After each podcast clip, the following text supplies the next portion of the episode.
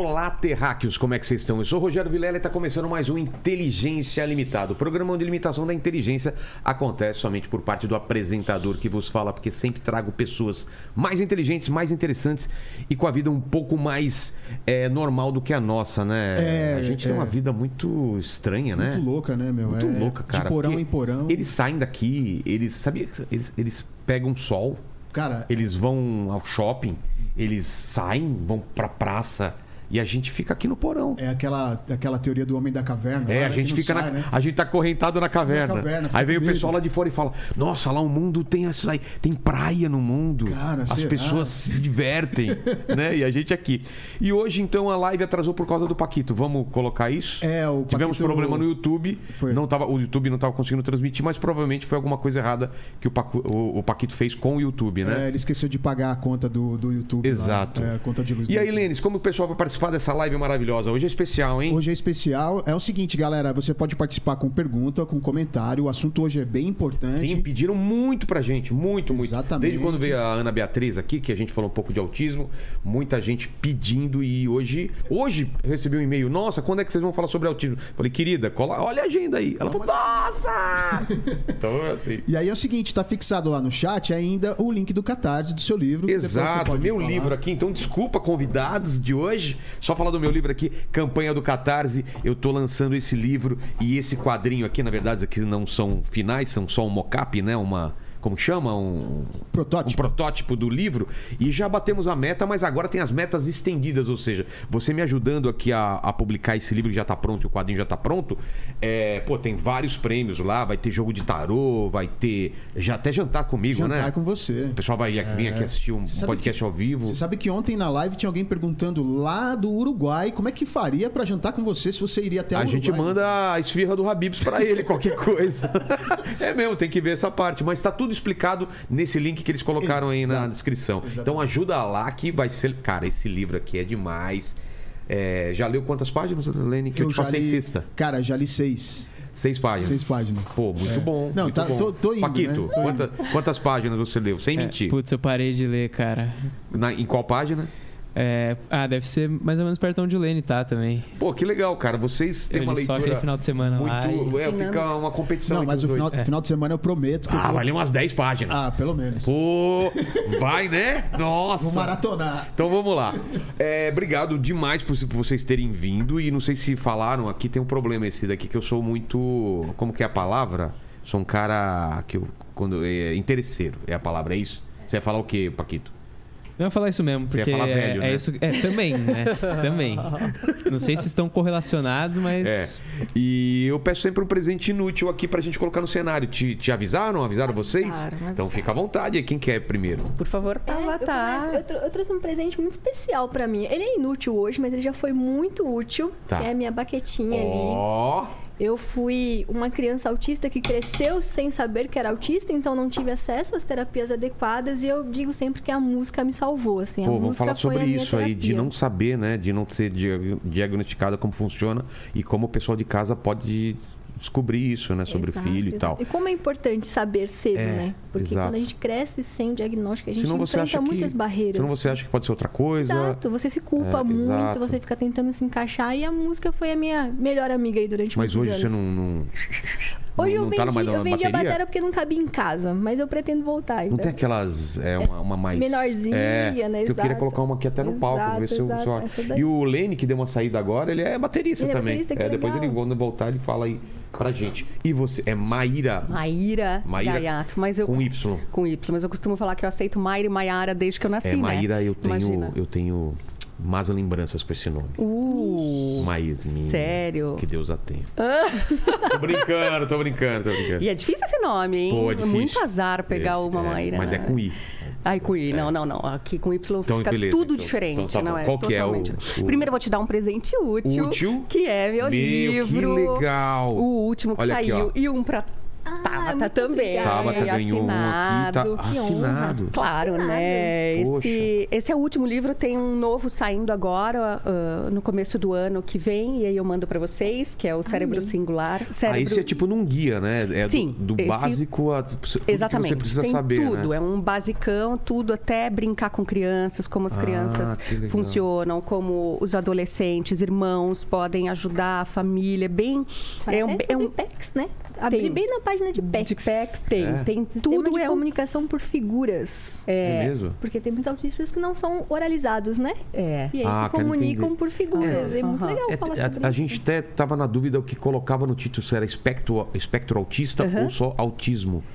É, a gente pode A gente pode falar sobre né? isso. Mas então, obrigado Sim. pelo livro, vou ler. Minha É. mulher com certeza vai ler também. Ah, que legal, coisa E boa. agora é o E um presente inútil que Olha é que o legal. bonequinho do medo. Você assistiu divertidamente? Assisti. Nossa, que legal esse desenho. Esse, é mesmo? Esse filme é, é um dos top 5 da vida, assim. Não, os caras tiveram uma sacada, Sacada lá. que eu- genial, mas eles tiveram muita orientação. Meu filho né, ainda não de- entendeu direito, ele tem 5 anos, mas eu acho que daqui a um tempo ele vai entender melhor. Coloca pra ele assistir várias e várias vezes, porque esse é um que filme muito importante pra Tem gente. nojo, né? Ó, Sim, esse é o medo. Eu trouxe o medo por, por algumas razões. Eh, primeiro, porque quando a gente descobre o diagnóstico de autismo, não tem como. A gente sente medo, as pessoas sentem medo desse desconhecido, que É. está ficando cada vez menos desconhecido graças a iniciativas como a sua. Tudo de que é desconhecido gera sobre- um medo, gera um- uma Exato. ansiedade. Exatamente. Então trouxe por isso, porque ah, vamos enfrentar o medo. O, o filme fala muito sobre isso, sobre como É. a gente consegue manipular. Ah, trouxe também porque quando a gente trabalha com autismo, a equipe fica também um pouco receosa de como é que vai ser com aquela criança. Eu vou chegar na casa, será que ele vai me receber? Será que ele vai me bater? Será que ele vai sair correndo? É será que a família vai. Sim, é tenso, é super complexo atender. Você está trabalhando com o cérebro de uma criança, então você tem muita responsabilidade. Então, é um lema que eu uso muito com o meu time, que é se tá com medo, vai com medo mesmo e arrasa. É vai mesmo? lá e arrasa. Então, e também porque eu sei um pouco da sua história, porque eu assisti o, o seu podcast com a Ana Beatriz, que é uma querida. Meu primeiro livro de autismo a gente escreveu juntas. Sério? Sim, é o Mundo Singular. Ana, tá, tá devendo É uma a volta aqui, querida. Tamo marcando- Ela lançou um livro novo sobre- felicidade e a gente quer muito falar sobre isso, né? Ela é demais, né? Ana é sensacional. E, a gente trabalhou juntas um tempo e escreveu esse livro juntas, que é o, o- o Mundo Singular, que já faz ah, 10 anos que a gente lançou, então ele já. Só um pouquinho mais pra cá. O- Aham. O, Paquito fica lá atrás fazendo assim pra mim e eu achei que era, que era pra mim, é pra você. Você achou que, você, que É, ele é queria ela você que- perto? É, pra ah, ela pra que eu tem que vir fazer. aqui, ok. Ele fica lá pra mim assim, aí eu vou pra cá e ele fala... Nossa, cara, que desespero. Eu olhando pra você e aqui assim. E ele... Parece aquelas Pois é. placas de É, aquela- aeroporto. não, né? aqueles caras do aeroporto, né, que fica assim. Mas, Não, é horrível. Isso é uma coisa muito difícil para autista, né? A linguagem, Nossa. a É. linguagem sem ser explícita e concreta, quando você tem que interpretar. Expressões ou, ou microexpressões. Isso é super difícil. Isso é um dos Mas a gente interrompeu, critérios. você aí. tava falando da Ana, que Ah, você é viu aqui o, o Não, o e aí o nosso livro já já está disponível para download lá no nosso site, porque o, o- contrato com a editora já venceu, Tá. então é um livro que já está disponível lá no site do Instituto Singular. Eh, todo mundo E consegue a gente fala sobre medo nessa, nesse episódio. Fala né? sobre medo, aí você fala um pouco que, que, O medo defi- define minha vida, né? Que você passou muito É, por isso é. e que você hoje. É. usou os recursos super inteligentes, que ela mesmo já te disse que foi muito legal, que você fez então, bom, então eu vou enfrentar e vou fazer exatamente o contrário para conseguir derrubar essas barreiras, enquanto a grande maioria fica estagnado e fica com receios e não vai em frente. Então, acho que o bonequinho do medo aí simboliza muita coisa. E toda vez que você olhar para ele, Aqui, se você ó. tiver medo, você lembra de fazer o oposto, que é ter coragem e ir com medo mesmo. Exato, exato. A gente pode começar a falar. Eu acho que a coisa mais básica, né? É definir, né? O que, Uhum. que é autismo, o que, que é esse espectro, que a gente. Eu sei pouco, mas me parece que tem uma, uma gama enorme dentro, né? Do Uhum. autismo, de, do, que, do que pode ser. Se é diagnosticado antes. O que, que vocês acham? A gente começar por isso, definindo o que é show. autismo? Vamos lá. Primeiro passo, né? Não, eu, eu acho legal também vocês meio que se apresentarem, então, né? Vamos, vamos fazer uma apresentação, então. Vamos, vamos, você com a sua vamos, câmera, Tabata aqui e Maíra pra sua. Se apresenta, dão as suas credenciais, que fica mais fácil a gente começar o assunto. Vamos lá, então. Eu sou a Tabata, eu tenho 32 anos, eu me descobri autista aos 28. Recebi o meu laudo formal Aos ali 28 só? aos 28. Daí o laudo mesmo veio só aos 30, por conta do desafio que é você encontrar profissionais que atendam adultos. A maioria só faz diagnóstico de crianças, então você não encontra profissionais. Então, é muito desafiador para a pessoa que se vê no espectro já na adolescência, na fase adulta, por essa falta realmente de suporte, muitas vezes. Está melhorando muito. Hoje a gente já está encontrando mais profissionais capacitados que trabalham também com adultos. E foi nesse furacão que eu fui para a internet fazer conteúdo sobre isso, porque me vi muito sozinha. Então pensei, poxa, será que existe outros autistas adultos? Só se fala sobre criança. Eu quero encontrar alguém. E aí foi aos pouquinhos, aos pouquinhos, até que um vídeo deu uma viralizada e hoje conheci uma galera, hoje não me sinto mais sozinha, pude ajudar outras pessoas e tá aí falando sobre autismo, sobre a minha vivência, né? É muito importante falar isso. Eu não represento de forma alguma o autismo. Eu falo sobre a minha vivência. Existem várias formas de ser autista, né? A gente não pode querer achar que todo autista é igual ao Colocar outro numa caixinha só. né? colocar numa caixinha, porque não vai ser. Eu falo sobre o meu autismo, a minha vivência, a minha experiência, né? Então é importante a gente destacar isso. Que às vezes as pessoas falam, ah, mas você não parece meu filho de 4 anos. Poxa. mas eu não vou parecer mesmo, É. porque primeiro que ele tem 4 anos, eu tenho 32, segundo que cada autista vai ser de um jeito. Então não, não sou porta-voz de nada. Tem, tem muita gente que fala, ah, vai lá, você é a nossa porta-voz. Não sou, gente, não sou. Todo mundo tem que ter seu espaço de voz, porque cada um tem a sua história, né? E o autismo é diferente O conforme... Mion fala as- muito também, o né? Mion- Cada, um- você, o Mion e Exato. várias outras Tem pessoas. muita gente. Não sei se é porta-voz, mas pelo menos é uma, são vozes, né? É, são portas que a gente abre É. para falar sobre, né? Mas a gente precisa ouvir os relatos de, de muitas pessoas, porque realmente é muito diverso. É, não sei se vocês viram também o Diego Rox, que mora na Itália, um influenciador também, tem um Ah, filho uhum. autista. Ele falou um pouco sobre aqui também. E é legal, é legal Que sempre legal. ouvir as experiências, porque como a gente vai poder ver aqui, são diferentes São mesmo, né? diferentes, são diferentes. E você, Maíra? Se apresente. E é uma linda, né? Eu fico super encantada vendo ela Fala falar bem, assim. né? Ela é uma linda. Porque é, ela é a, a personificação do que é, eu sempre estudei, assim, sempre quis para os É. meus pequenos. Porque o que, que a gente quer? A gente quer que eles falem, que eles é, Consigam se descubram os seus né? talentos, É. exato, e sejam felizes e, e sejam produtivos e, e super, né, para a sociedade. integrados assim. na- na sociedade, Exato. né? Então, eu trabalho com isso já há, há muitos anos, há quase 20 anos. Eu sou neurocientista, estudo cérebro e trabalho com reabilitação de comportamentos que possam trazer prejuízos para a vida dos autistas e com atrasos no desenvolvimento.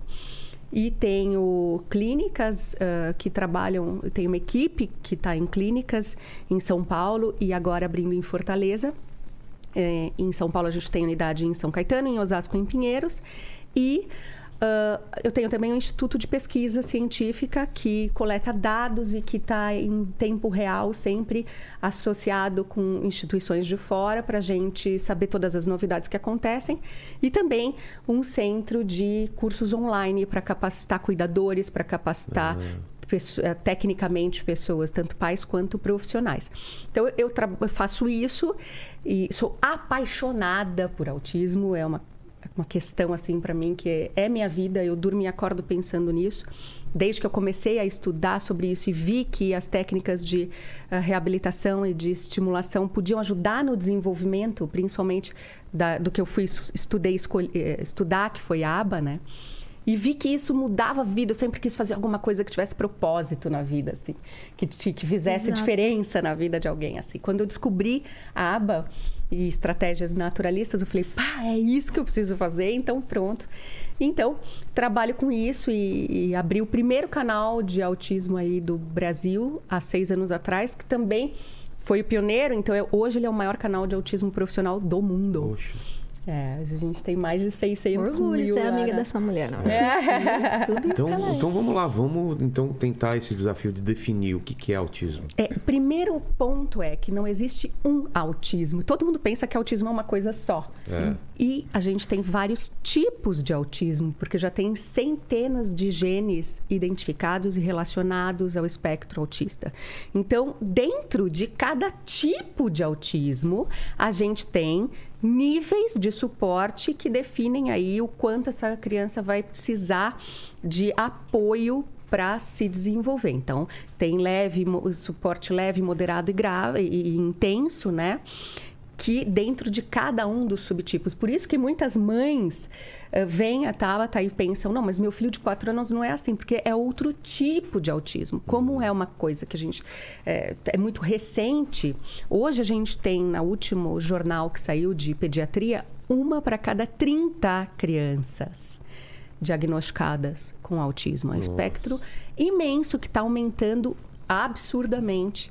Em 1980 era um Mas diagnóstico. aumenta porque são mais diagnosticados Essa é a pergunta de um- está acontecendo mais? É, provavelmente as duas coisas. É, Hoje o né? que a gente tem certeza é que tem muito mais diagnósticos e muito mais acesso No às passado, informações. quantas pessoas eram e nem foram diagnosticadas? Exatamente. E tinham outros diagnósticos, é, né? É verdade. Eu confundi com outra coisa. né? É, ou As mulheres foram muito invisibilizadas também, Muito. né? Porque era uma coisa. até hoje Era são. raro, era É, eu- raro, é. eu, há um tempo atrás parecia que era uma coisa só de, De homens. né? homens, É. exato. Então, muitas meninas cresceram, que hoje são mulheres, né? E estão se descobrindo agora, Exato. né? Por conta da informação, porque os profissionais também estão se capacitando mais para atender adolescentes, adultos, idosos, né? Uhum, Então, acho que é um combinado de coisas que faz com que esse, esse número de diagnóstico aumente, né? É, pode ser que esteja acontecendo mais, mas também pode ser que a informação também é muito maior do que era antes. né? É, sem dúvida, isso é o, o fator principal do aumento, é o acesso às informações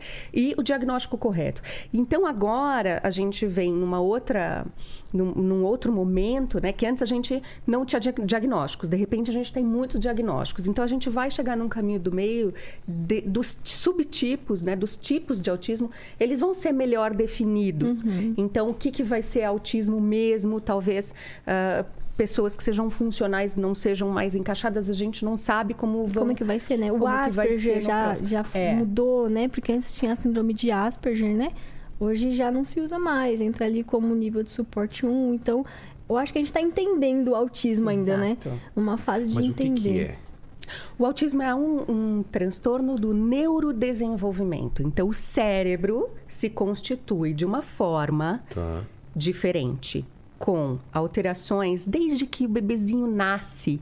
Ele já tem algumas alterações que vão ser percebidas depois pela expressão dos comportamentos, quando ele tem mais ou menos dois anos de idade, a gente começa a perceber, porque começa a ter atraso na fala, porque começa a ter diferença na socialização. Uma criança que fica mais em, em movimentos e com interesses repetitivos, ao invés de compartilhar, ao invés de trocar, mais ao invés introspectiva? um pouco mais introspectiva e com dificuldade nessa na comunicação, tanto receptiva quanto na expressiva. Tá.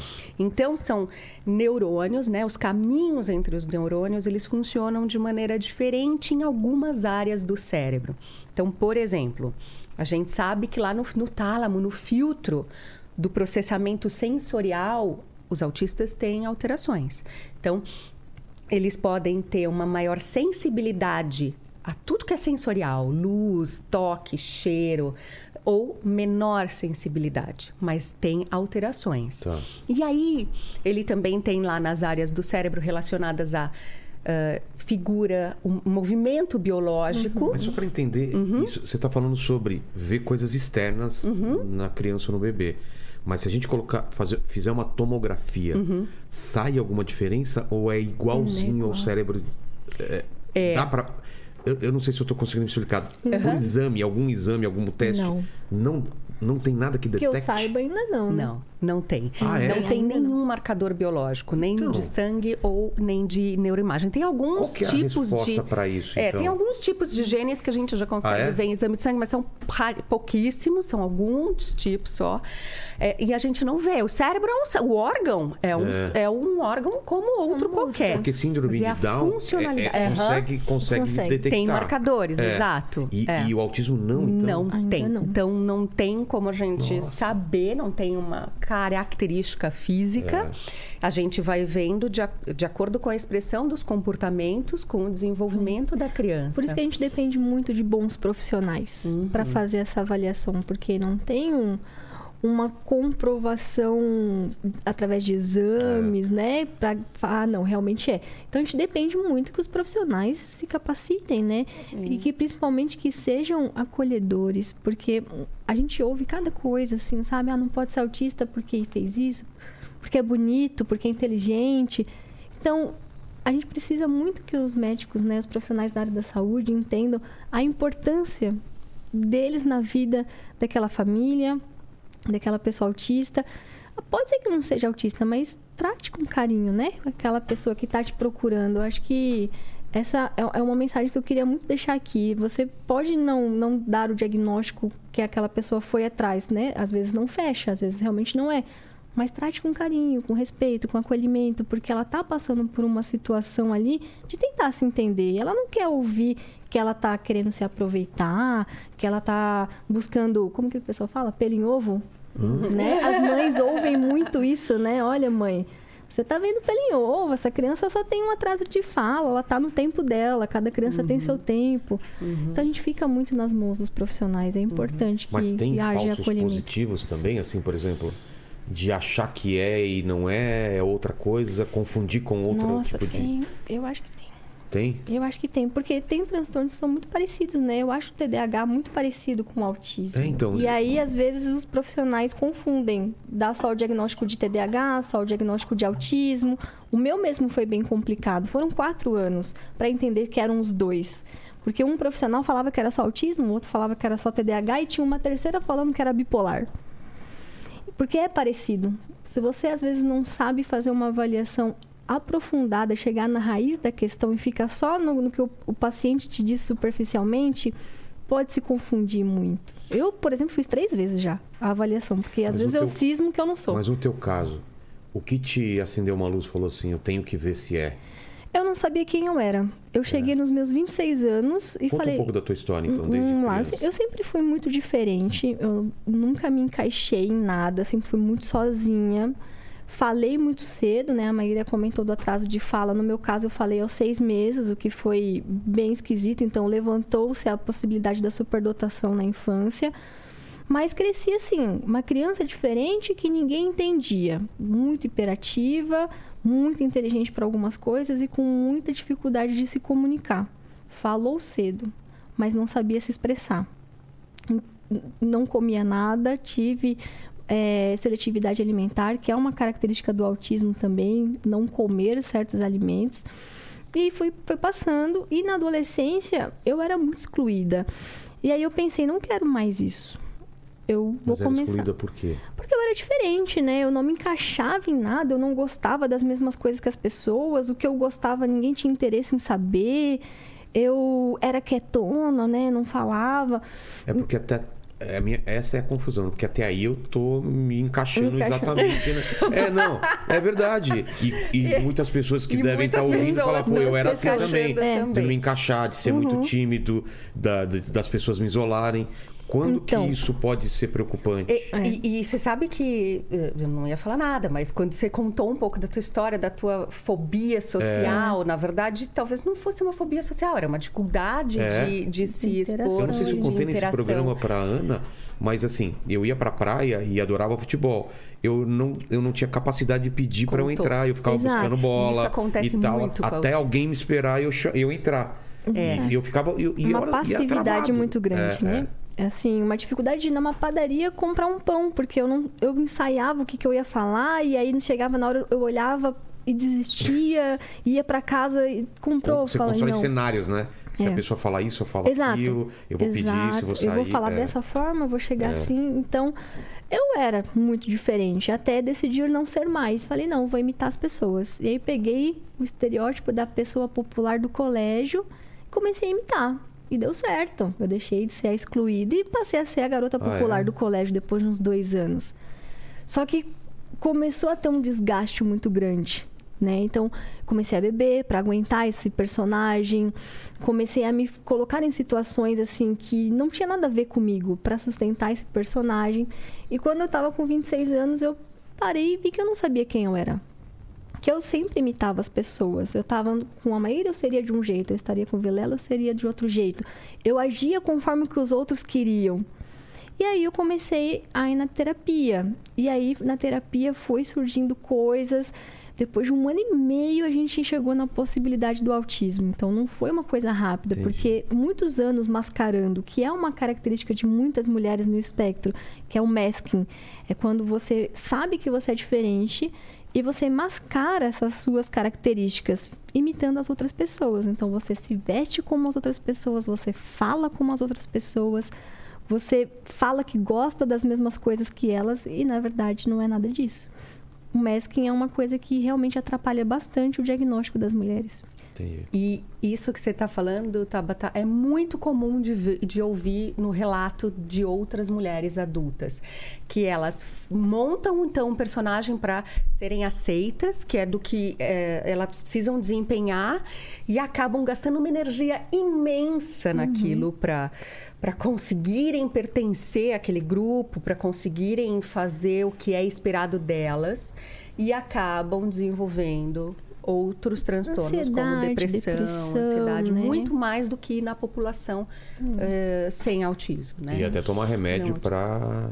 Para todas Pra essas aguentar, outras né? coisas. Exato. Tanto que É. a maioria chega hoje para buscar tratamento não pelo autismo, Exato. pelos, pelo, pelas, por essas outras Exato. Ah, é? sintomas. É, eu fui pela ansiedade, pela depressão, e aí foi investigando e foi chegando em outras coisas, né? E uma coisa que eu acho interessante a gente falar sobre o autismo, né? Que a Maíra comentou que tem vários tipos de autismo, é que quando o autismo está combinado com outras coisas, ele também vai ser diferente, né? Então, uma pessoa que é autista e ponto, ela vai ser de uma forma. Autista e TDAH, outra forma. Autista e bipolar, outra forma. Autista com deficiência intelectual, outra forma. Autista com superdotação. Então, por isso que é difícil a gente colocar todo mundo numa caixinha. Porque além do espectro ser diverso, você ainda tem as comorbidades, dupla excepcionalidade, tem Mas é muito né? importante a gente definir para as pessoas entenderem que a base do autismo é a interação social Isso. prejudicada. Prejudicada. E Isso existe em todos os tipos de autismo. Então, em pessoas verbais, como a Tabata, ela, ela tinha dificuldade, eh, e- mas ela conseguia mascarar. Algumas outras pessoas ou crianças não conseguem essa interação social porque não sabem o que falar, não sabem Uhum. como iniciar as, as conversas. Quando iniciam, não sabem como continuar, não interpretam sinais sutis da comunicação, igual a gente estava falando, de quando faz gestos, mímicas, ou quando a pessoa, sabe, não, não tá mais afim de falar e fica, aham, aham, então Ou não é beleza. clara, E a- né? e a Ou- pessoa Não é continua. clara, não é concreta, não Acho é. que o maior trauma assim da minha infância foi quando eu tinha uns quatro anos, eu tava brincando no quintal do meu avô, passou um amigo dele e falou assim: "Oi, Tabata, como tá o vovô?" E eu congelei porque o que quer dizer como tá o vovô? Vovô tá vivo, vovô tá em pé nesse momento. O que, que eu respondo? Você teve uma descarga como, como de tá o vovô? adrenalina, ficou e super aí eu falei, eu não sei falar. E aí eu saí correndo e a partir daquele momento eu não falei mais com pessoas desconhecidas porque eu me senti tão inadequada naquele cenário, assim, tão um ET de não entender aquilo, que eu fiquei com vergonha, sabe? Uhum. Daí eu fui quieta até meus 13 anos, assim, eu falava muito pouco, com medo de não entender o que a pessoa queria de fato de mim. É, de, de dificuldade dessa interpretação social. E muitas vezes o autista também tem uma dificuldade de filtro social. Então as pessoas pensam que o autista é aquele isolado, que É. não fala. Isso não é verdade. O autista também pode ser aquele que fala muito, fala Ah, é? Que Sim. fala muito. que Fala fala muito, que acaba filtro, né? é que acaba não percebendo que assim a pessoa não tá mais afim de ficar ouvindo sobre o seu hiperfoco, sobre os seus interesses restritos. Ah, tá. E acaba falando e aí não percebe, daí a pessoa fala: "Tá, então mais Acaba tarde eu te ligo". inconveniente, sim. Inconveniente, A pessoa exato. quer terminar o assunto e ela, não, mas. Exato. Não, mas deixa eu te mostrar aqui. É, Vai, exato. gente. Exatamente. Então, a base do autismo é essa dificuldade na interação De social. inter- e interpretar sinais. Interpretar sinais, interpretar coisas que não são ditas por completo, de forma Linguagem clara. silenciosa, Meias né? palavras, um Nossa. terror, um terror. E duplo sentido, sentido. Ah, quando ironia. fala ironia, exato. sarcasmo. Que nem eu falando aqui com, com o Paquito. Falei, parabéns, cara, tá fazendo um bom trabalho, hein? Exato. Aí o cara falou, pô, eu tô fazendo um bom trabalho. Exatamente, exatamente. Ah. Então eu estou fazendo um outro. Ele vai E, fazer. de certa forma, parece a um pouco coisa. com a cabeça de criança, porque meu filho, ele ainda não conseguiu entender o que é ironia. Uhum. Ele não entende quando a gente tá brincando. Então, se eu falo, se ele derruba alguma coisa no chão, eu falo, pô, parabéns, filho. Ele fala, ele, ele, ah, obrigado, tipo, ele não entende que tá falando, não, não era pra derrubar, e tava brincando, entendeu? É, então, exatamente. essa. Porque a criança, o que acontece, em, em um certo momento, ela começa a entender isso, Uhum. mas por quê? Porque mesmo que a gente não explique verbalmente, ela Isso. começa a entender. Ah, Uhum. ele falou isso, mas ele talvez tava, tivesse brincando. Uhum. Aí veio falando isso com a minha mulher. É, é por associação que ele vai.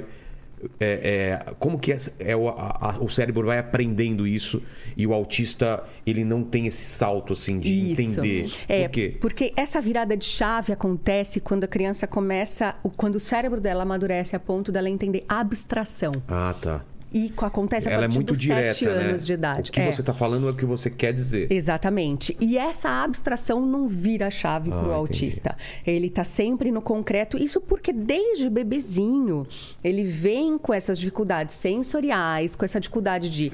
Por exemplo, o cérebro do autista, algumas áreas ali de, de, de interesse, de prazer, ativam quando ele vê movimentos repetitivos, quando ele vê ventilador rodando, quando ele vê algum as Ah. O folhinhas de balançando, direto. o mesmo trecho de desenho, mais do que quando ele vê movimento biológico.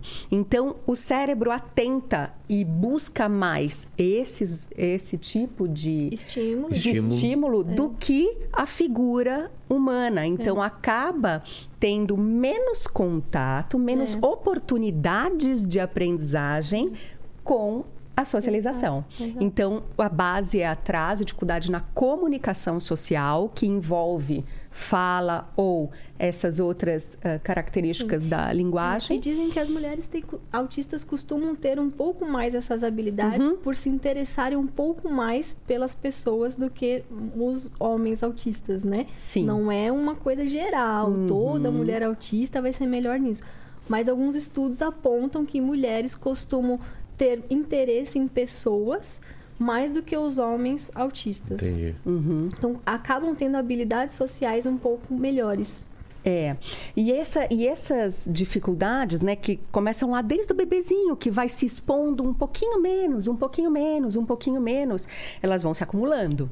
Acumulando, acumulando, acumulando. E a- aí, quando a gente tem dois anos por aí, é uma criança que tem menos a interação e que, enquanto ela é pequenininha, é sutil. Então, muitas vezes dá pra gente ir deixando passar, dá pra ah, alguns médicos até dizerem pra mãe: não, isso é coisa da tua cabeça, volta daqui seis meses, que é o que as mães mais ouvem. É. Mas elas sabem, cara, a mãe sente, mãe é um bicho, Mãe né? sabe que tem alguma coisa rolando ali. né? Sabe, Sabe. cara, você Por sabe. isso que eu falo, seja acolhedor, poxa, sabe? Não, não precisa falar esse tipo de coisa pra mãe, né? Porque a mãe tá passando por uma situação que é estressante pra ela. Poxa, tem alguma coisa acontecendo. Aí você chega lá e fala, fala "Ah, você tá maluca, tá procurando pelo em ovo. Isso acaba, deixa a pessoa muito assim, desnorteada, né? Porque, É. poxa, a pessoa já tá numa situação estressante, ainda não encontra acolhimento, né? Então, é muito importante a gente falar sobre isso, porque precisa ter um, um cuidado maior dos profissionais da saúde com relação ao tratamento das famílias autistas Com e os certeza. autistas, né? Com certeza.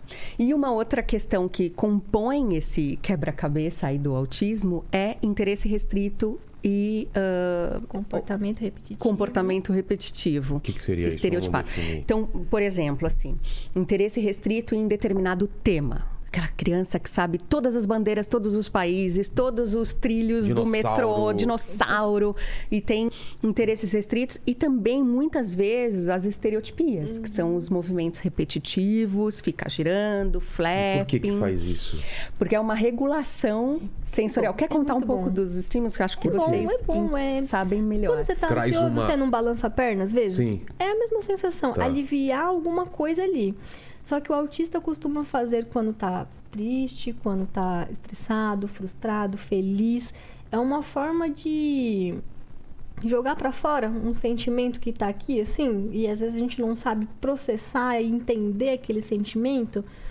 E, e dá vontade de, de tirar aquela energia que tá aqui dentro, né? Então você balança pra frente pra trás, faz o, o flapping, ah, bate na cabeça. É uma resposta a algo que tá acontecendo internamente, né? É uma busca pra se Mas regular, pra se acalmar. Nada que machuque a Às vezes sim. E Por aí que exemplo, precisa ter Bater cuidado, né? cabeça. Bater Na cabeça. parede, assim, por exemplo? Sim, ah, Porque aquilo é uma forma de chamar atenção ou de Não, aliviar Não, alguma coisa? ali- É uma forma de alívio, de autorregulação, só que causa um prejuízo. Eu tenho uma amiga que quando ela tá estressada, frustrada, ela começa a tirar pelinhas do dedo. Sei. Porque a, a dor, naquele momento, é relaxante em comparação ao furacão Afasta- que tá ali Ah, tá. dentro. Só que depois, né, acaba se tornando prejudicial. Então, Uhum. é uma busca ali por um alívio. Só que nem sempre elas são tranquilas e saudáveis, né? É, e a gente já ouviu relato de outros autistas também, dizendo, por exemplo, assim, tem ah, algumas alterações sensoriais que começam desde lá do bebezinho, com aquele filtro no tálamo que eu estava falando, que algumas vezes, por exemplo, eles são hipossensoriais. Eles não sentem. Ah, Tem al- isso. alguma sensação. Então, sabe quando você está voltando da anestesia? Você não tomou hack, né? Porque você não fez cesárea.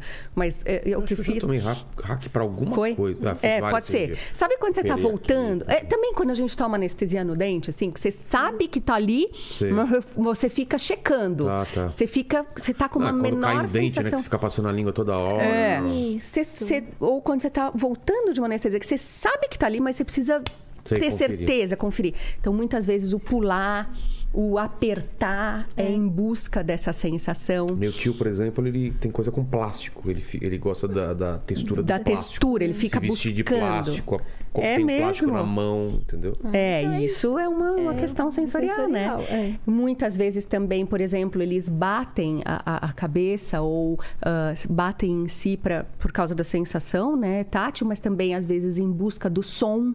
Muitas vezes é em busca daquele, daquele, daquele barulho. E aí acabam se batendo. A gente ouve relatos de todos os tipos, né? De, de, de se machucar Sim. mesmo, muitas vezes. E aí acaba que esses comportamentos, eles podem acabar tendo outras funções, porque eles fazem, aí tem um- uma determinada reação do ambiente que eles podem acabar selecionando, como por exemplo, é, que nem você falou, para chamar atenção, né? Às vezes, é, como eles têm dificuldade na comunicação, eles perceberam uma vez batendo a cabeça que conseguiu chamar a mãe ou conseguiu se fazer entender que aquilo era uma negativa, e aí da próxima vez que ele precisasse comunicar, ele acaba agindo da mesma maneira. Então, a gente acaba eh, sobrepondo funções aí nos comportamentos que às vezes começam com uma estereotipia, mas na maioria das vezes é uma busca por essa regulação É sensorial. busca, né? É uma busca, realmente, porque o, o autista que sente menos, né, que é hipossensível, faz muito sentido isso de bater a cabeça na parede, Uhum. porque é, é uma busca por um toque que para ele não é agressivo, Uhum. porque como ele não sente de, É, tão tem bem, menor sensibilidade. não parece que é tão assim, mas que acaba machucando, né? É. Então, realmente são estereotipias que precisam de cuidado, né? Tem uma amiga que enfia as unhas na perna para sentir o Nossa. toque. É, tem, tem gente que morde a boca, Uhum. começa a morder a boca a ponto de sangrar.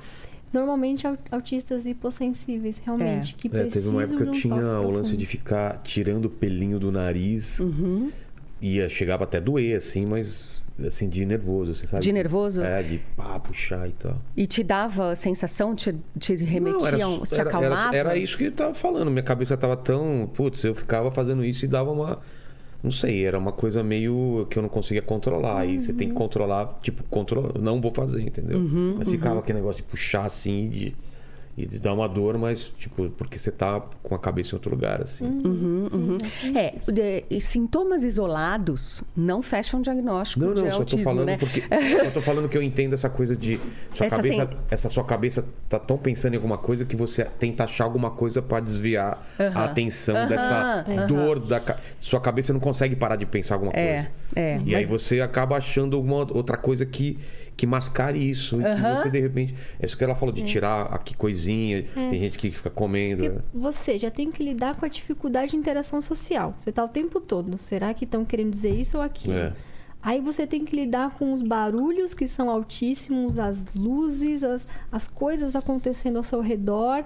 Você não entende muito bem o que o outro diz, não sabe se o outro está te entendendo. É, a cabeça do autista é muito desgastante estar ali, sabe? Porque é tanto estímulo, é tanta coisa que a gente fica pensando o tempo todo, tentando se encaixar, tentando entender o mundo, tentando entender o outro, que as estereotipias vêm como uma forma de alívio dessa tensão constante, né? E o que a gente vê, às vezes, em filme do que é associado ao autista de ser muito inteligente em alguma coisa que eh, até você comentou no começo, né? Como Rain Man, alguma coisa assim. A pessoa, ela tem um foco tão grande ou para matemática ou para alguma coisa. Isso existe mesmo? É lenda? Não existe, né? O que acontece é que às vezes a mídia ela quer representar um pouquinho de tudo do espectro e aí acaba criando aquela imagem que todo autista é daquele jeito, né? É. Mas existe, nossa, existem autistas muito bons em muitas coisas, seja porque ele teve um hiperfoco e se especializou naquilo, seja porque ele tem realmente superdotação, que é elevado naquela área e ele vai se destacar, né? Mas não é um, um geral, né? É o quê, Maíra? 5% mais ou menos do- da superdotação, né? É, mas a maioria ainda, pelo menos 50%, tem deficiência, Deficiência intelectual. Tem o, o- a associação com um retardo mental, Entendi. né? Que é chamado de deficiência intelectual. Então, quando a gente fala assim que, que trabalha com autismo, todo mundo fala, ah, sei. Ah, então, são aqueles gênios. As pessoas têm duas imagens é, principais. exato. Ou elas pensam que são gênios, justamente porque na mídia é o que sai Uhum. em filmes e tal.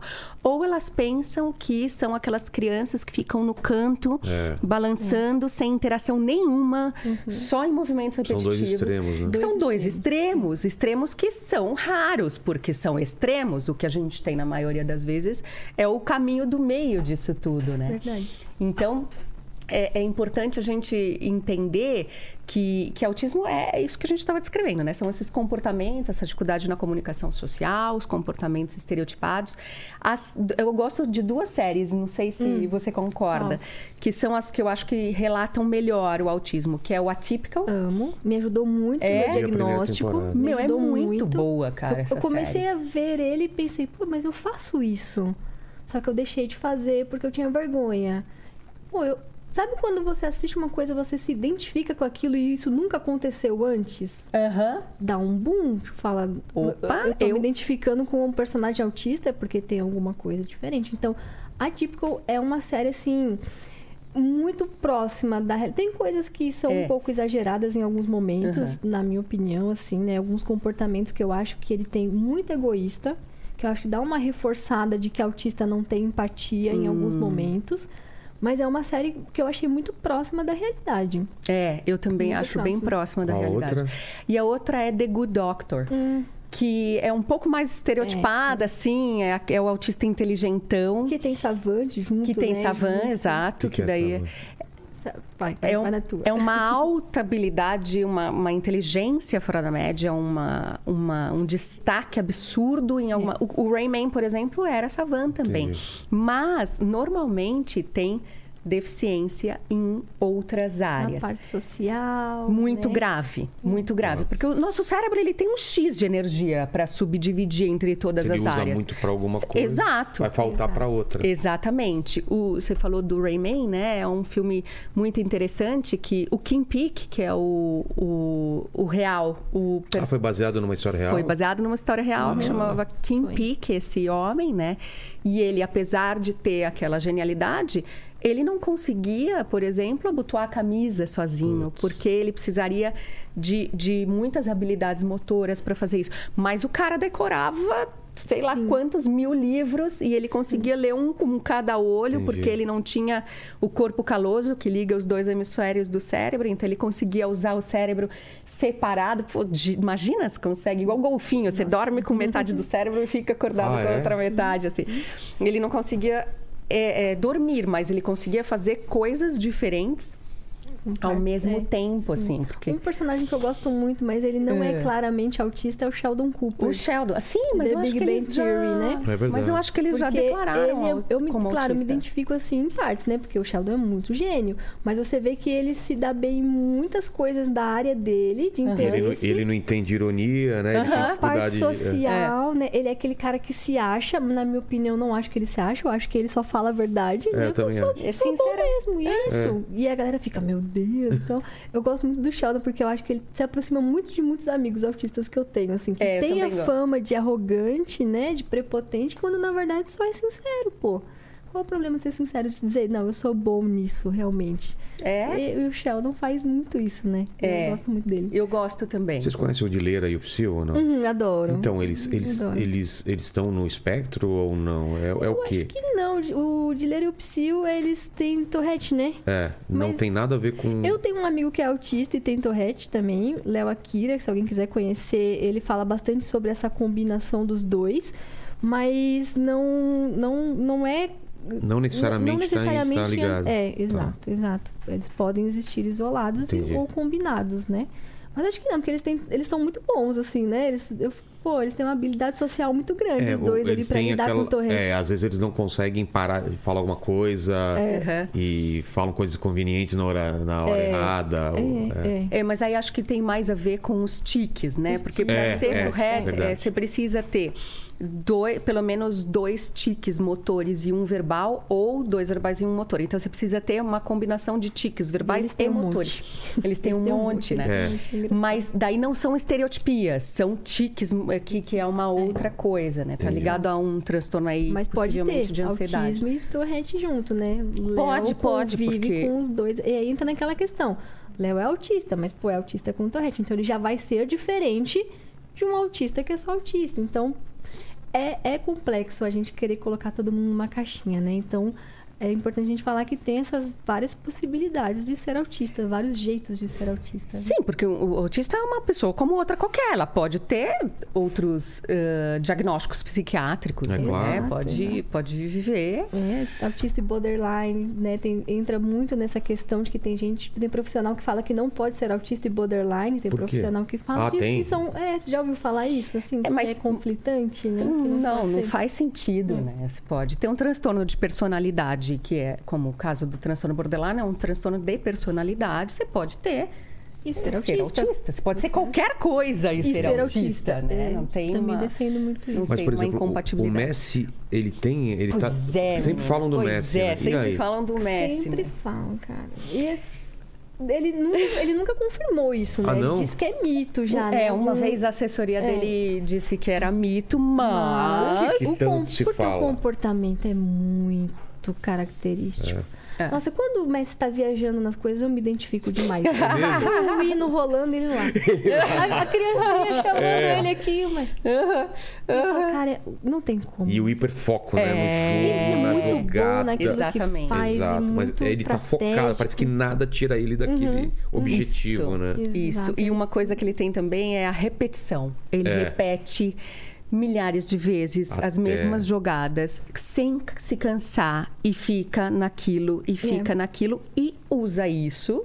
Usou isso para desenvolver um talento. Claro. Que essa é a grande sacada das- que- de quando a gente consegue, né, com a família, com o autista. Por isso que saber eh, a verdade liberta. Eu sempre uso essa expressão, a verdade liberta. Então, saber o que você tem, cara, pode te ajudar a se instrumentalizar Exato. para desenvolver e usar isso a seu A seu- favor. né? Exato. O mais importante é saber usar a seu favor, né? Mas outra coisa que eu me identifico muito com o Messi é que assiste uma entrevista do Messi. Você vê que ele fala de um jeito meio diferente. Ele não faz muito contato visual com os jornalistas, ele olha para um lado, olha para o outro. Ele se cansa rápido e vai embora da entrevista do nada. Mas, cara, não tem como não ser. Não tem como. É, não a habilidade social, não é assim, muito não é refinada. boa, não é muito boa. Eu me identifico muito com, com as- algumas questões do Messi, assim. E eu, eu brinco que quem é diferente logo saca que o outro é diferente. É, a gente se identifica, a gente percebe, porque a gente vive num mundo que, onde todo mundo é tão diferente da gente que quando a gente encontra um semelhante, é, é uma conexão. E os autistas todos veem o, o comportamento do Messi e falam, pô, tem alguma coisa diferente. Mas então, oficialmente. Oficialmente, não. Oficialmente não. mas pensa, se a cada 30 pessoas que a gente conhece, uma é autista, É, dentro dos- do- do- da área de jogadores isso? de futebol, Dentro tem de- Messi é- é um mais vários 30? outros. Ah, um em 30. Pô, é bastante. É. Imaginava que era.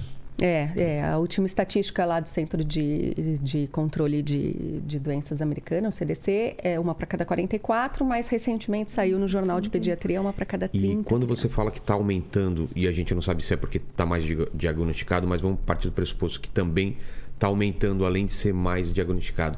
Tem alguma explicação por que tari- estaria aumentando? Tem algumas hipóteses, por exemplo, idade, idade paterna já está confirmada. De, Acima de 40 anos, por exemplo. Os pais velhos tendo filhos, é tem isso? mais, Mais eh, chances. ma- tem mais autistas com pais filhos eh, filhos de pais mais velhos já Entendi. tem Isso é uma, uma coisa. correlação com idade paterna por exemplo. Alguma coisa com alimentação, com. Sim, tudo que causa mais mutações eh, genéticas está relacionado. Então, poluição pode estar relacionado. Ainda não tem eh, exatamente a confirmação. Idade paterna já tem. Poluição também já tem alguns levantamentos. Paterna, você fala pai e mãe, ou só pai? Mais pai. Já É. tem alguns estudos falando de idade materna também, mas pai acima de 40 anos já foi bastante correlacionado.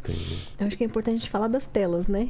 Porque? Ah, existe isso é grande boa, mito, né? boa. De que as- o excesso de telas está causando O algum autismo entendi. virtual, se tem falado Sei, sei, muito sei. em autismo virtual. E aí? E aí, Maíra, o que, que tu acha? Você que é a, a profissional É, aqui. explica eu, eu acho que não faz explica o que se fala algum. primeiro. O que, qual é o mito aí? e Agora é tem um diagnóstico novo, que é autismo virtual, que veio principalmente depois da pandemia, que as crianças ficaram trancadas em Claro. casa, com menos estímulos e tela o tempo todo. Primeiro, a gente precisa entender que tela é um crime para o cérebro da criança. É um crime. A gente vê é, é, crianças hoje em restaurante, em diversos lugares, todo mundo com seu iPadzinho, aquele que tem os dois bracinhos do lado, É. assim, ó. Todas as crianças. Porque senão os pais não conseguem comer. Sim, os pais não conseguem comer. Né? Meu filho de dois anos vai comigo em todos os lugares e sim, porque eu preciso criar ele. E para criar ele, ele precisa saber se portar no restaurante. Eu não preciso interagir, estar presente de verdade ali, né? Exatamente, exatamente. Então, ah, daqui uns anos, a gente vê uma criança com essa tela na frente, vai ser tão grave quanto a gente vê uma criança com um cigarro na mão. Então, assim, é uma coisa, é, é, é um, é uma coisa muito grave para o cérebro, por quê? Porque eh, a criança libera muita dopamina com aqueles vídeos, muita dopamina. E ela não consegue absorver essa dopamina toda, que é essa, esse neurotransmissor do, do prazer, da, da excitação, e acaba ficando muito desregulada. Então, tem alterações no sono, tem alterações de vários tipos, além de não saber e ter mais dificuldade de lidar com frustração, de não conseguir eh, lidar ela tá com limite. hiperestimulada, né? Então, como que você vai lidar com frustração, com sentimentos, se o seu cérebro tá a mil, né? É. É. E é opositor a aprender relações sociais, como se portar em restaurante, como ter limites, como não controlar as coisas, porque no iPad você controla tudo, você fica voltando os vídeos. Ah, fora que, por exemplo, quando baixa o nível de excitação de um vídeo, a criança já vai lá e troca, e já vai para outro, e já vai para outro, e já vai para outro. Então, ah, é, é muito sério, muito grave isso, principalmente para os autistas, porque é antagônico ao que a gente quer desenvolver nas crianças, que é a socialização, que é limite, que é flexibilidade mental. E as telas, elas viciam. Essa quantidade de dopamina é muito semelhante à quantidade que se libera com drogas, Com drogas, né? psicoativas É pesadas, bom- bom crack, isso, cocaína. Vou dar uma diminuída mesmo. Eu não tinha pensado nisso em restaurante, por exemplo, e tal. Porque é um sossego para os pais. quando tá viajando, né? No, no banco de trás. Nossa, Senão é. a criança fica, aí, já chegou? Não sei o que e tal. Mas isso faz parte É, do papel de pai e mãe, faz parte do o, se sentir entediado. Isso tudo faz. A criança precisa saber, eh, precisa viver com aquilo. Porque as telas, elas viciam muito nós, pais. Claro. Porque, cara, é muito bom pra gente. Porque você consegue fazer outra coisa da vida enquanto o teu filho tá nas Exato. telas, sabe? Então ela é muito viciante pra gente dar pra criança. E se a criança não tá com tela, você tem que ser o entretenimento. Isso é muito exaustivo. É muito cansativo, é chato e tudo mais. Então, é, é- essa exposição às telas, elas, é, eles trazem muita dificuldade em fazer outras coisas, porque a criança não vai achar nenhuma graça num bloquinho de madeira para empilhar com você. Não vai achar nenhuma graça em jogar um jogo da memória, que é super parado, que é super eh, entediante, que não brilha, que não pula, que não É. can- toca música, que não é super, hiper, ultra estimulante e excitante quanto O joguinho. sim. Então, todo o resto perde a graça. Adolescentes, quando. eh, Algumas pesquisas mostram que quando eh, são retirados da exposição de telas, eles têm sintomas muito semelhantes à da abstinência de drogas. Nossa. Eles não veem graça em mais nada, cara. Então, cortar assim, ó, total. Quando usar, usar 15 minutos de manhã, 15 à noite, um pouquinho, sempre junto, monitorando as crianças, sempre usando aquilo para discutir temas, para discutir eh, os jogos. Ah, mas ah, meu filho aprendeu a falar algumas palavrinhas ali, aprendeu a falar algumas palavrinhas em inglês, aprendeu a falar algumas coisinhas, mas ele não está aí usando isso com função, porque a função da fala é a comunicação. Não adianta ele aprender a falar e ficar falando aleatório sozinho. É, é a troca, é a comunicação que importa.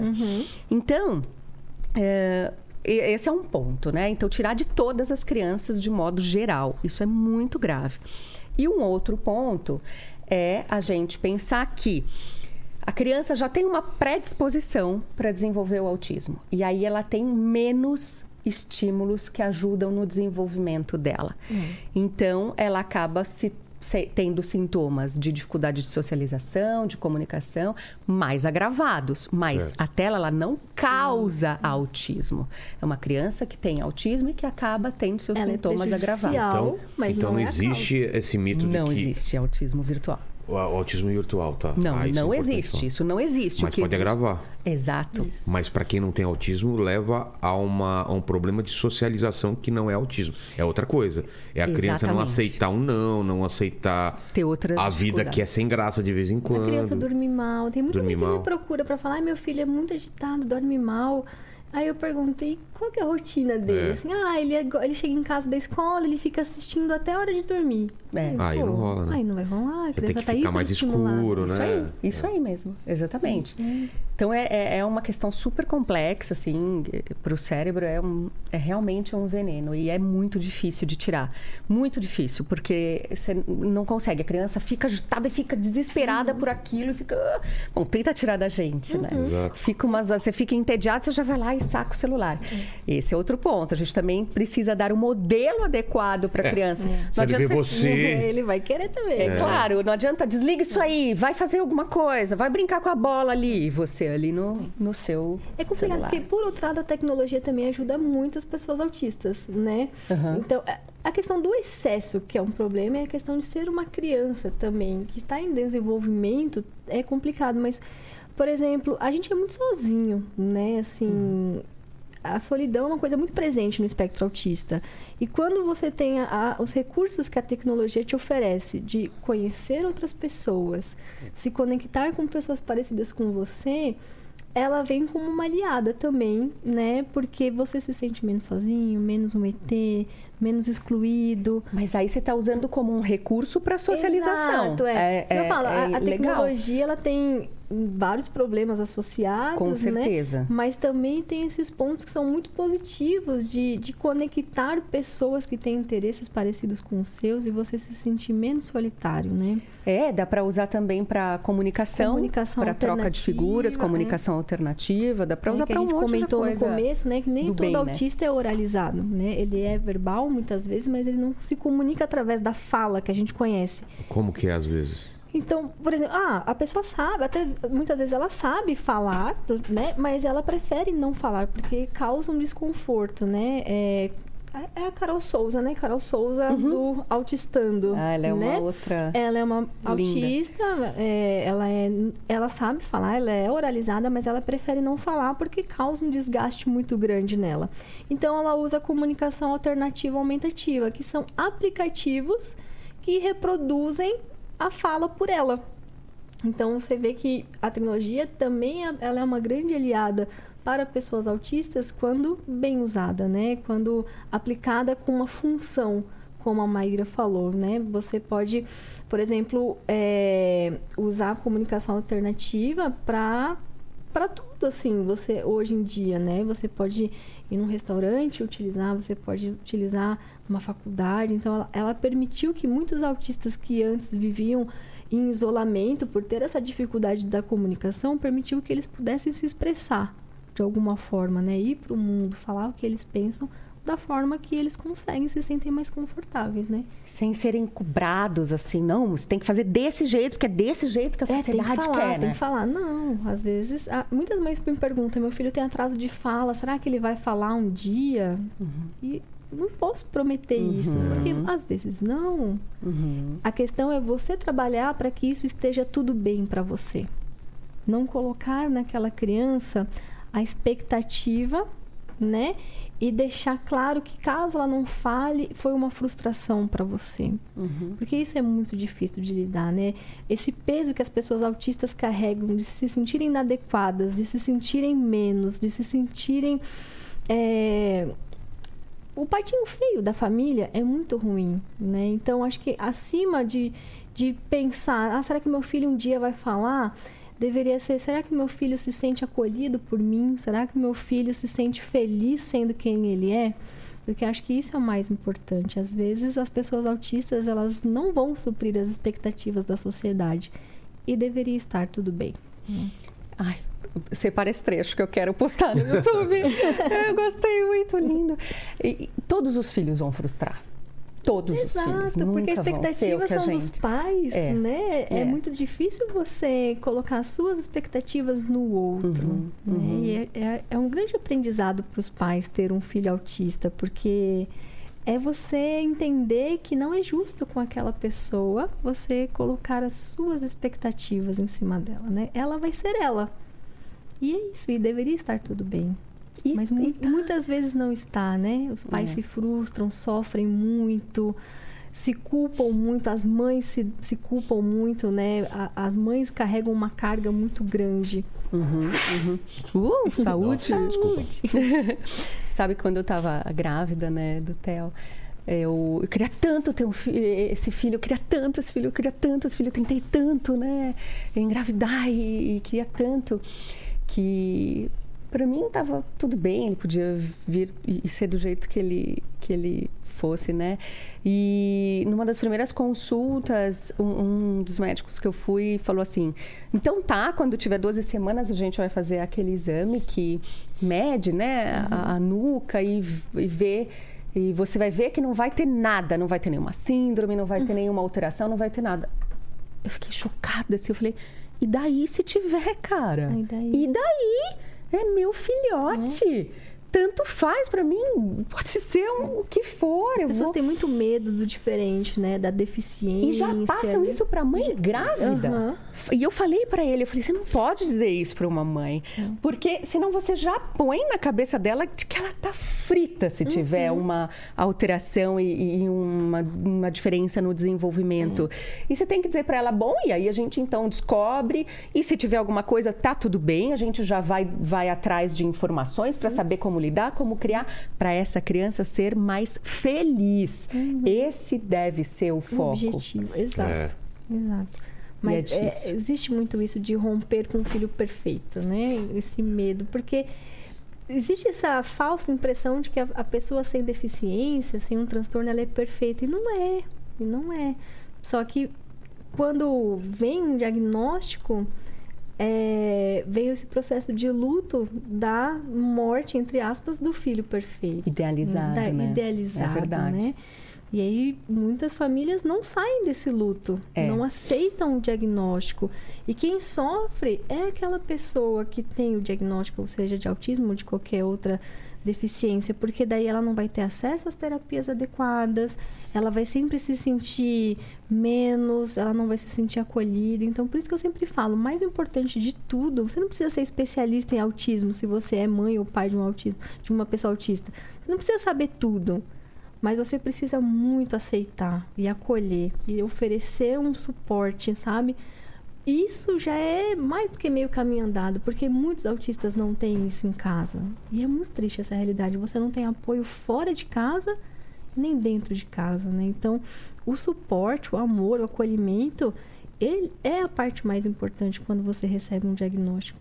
O amor sempre é a parte mais importante Exato, de tudo. E exato. você teve muito da sua mãe, né? Eu tive muita. Minha mãe, nossa, mesmo sem saber que eu era autista, elas, nossa, meus pais se dedicaram muito para que eu me desenvolvesse, né? Me colocaram nas aulas de música, natação, judô, taekwondo, porque eles viam que eu tinha um desenvolvimento diferente, né? Então eles tentaram ao máximo que eu pudesse me desenvolver, mas sempre me respeitando, me acolhendo, me ajudando.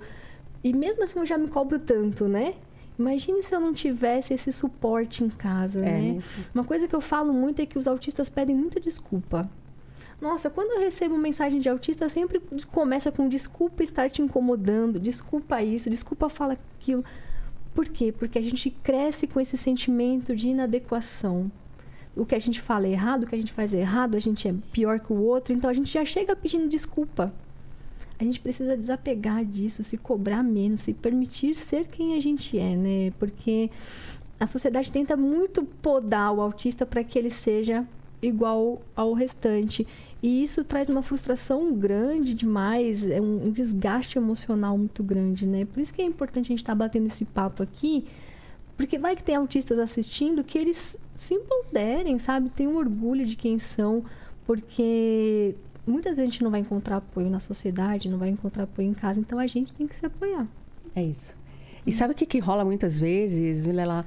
Rola do, do. A mãe percebe, sente, né? E ela não encontra apoio no parceiro que nega por alguma razão, que tem mais dificuldade de entrar em contato com o fato, até porque acaba convivendo um pouco menos com a criança.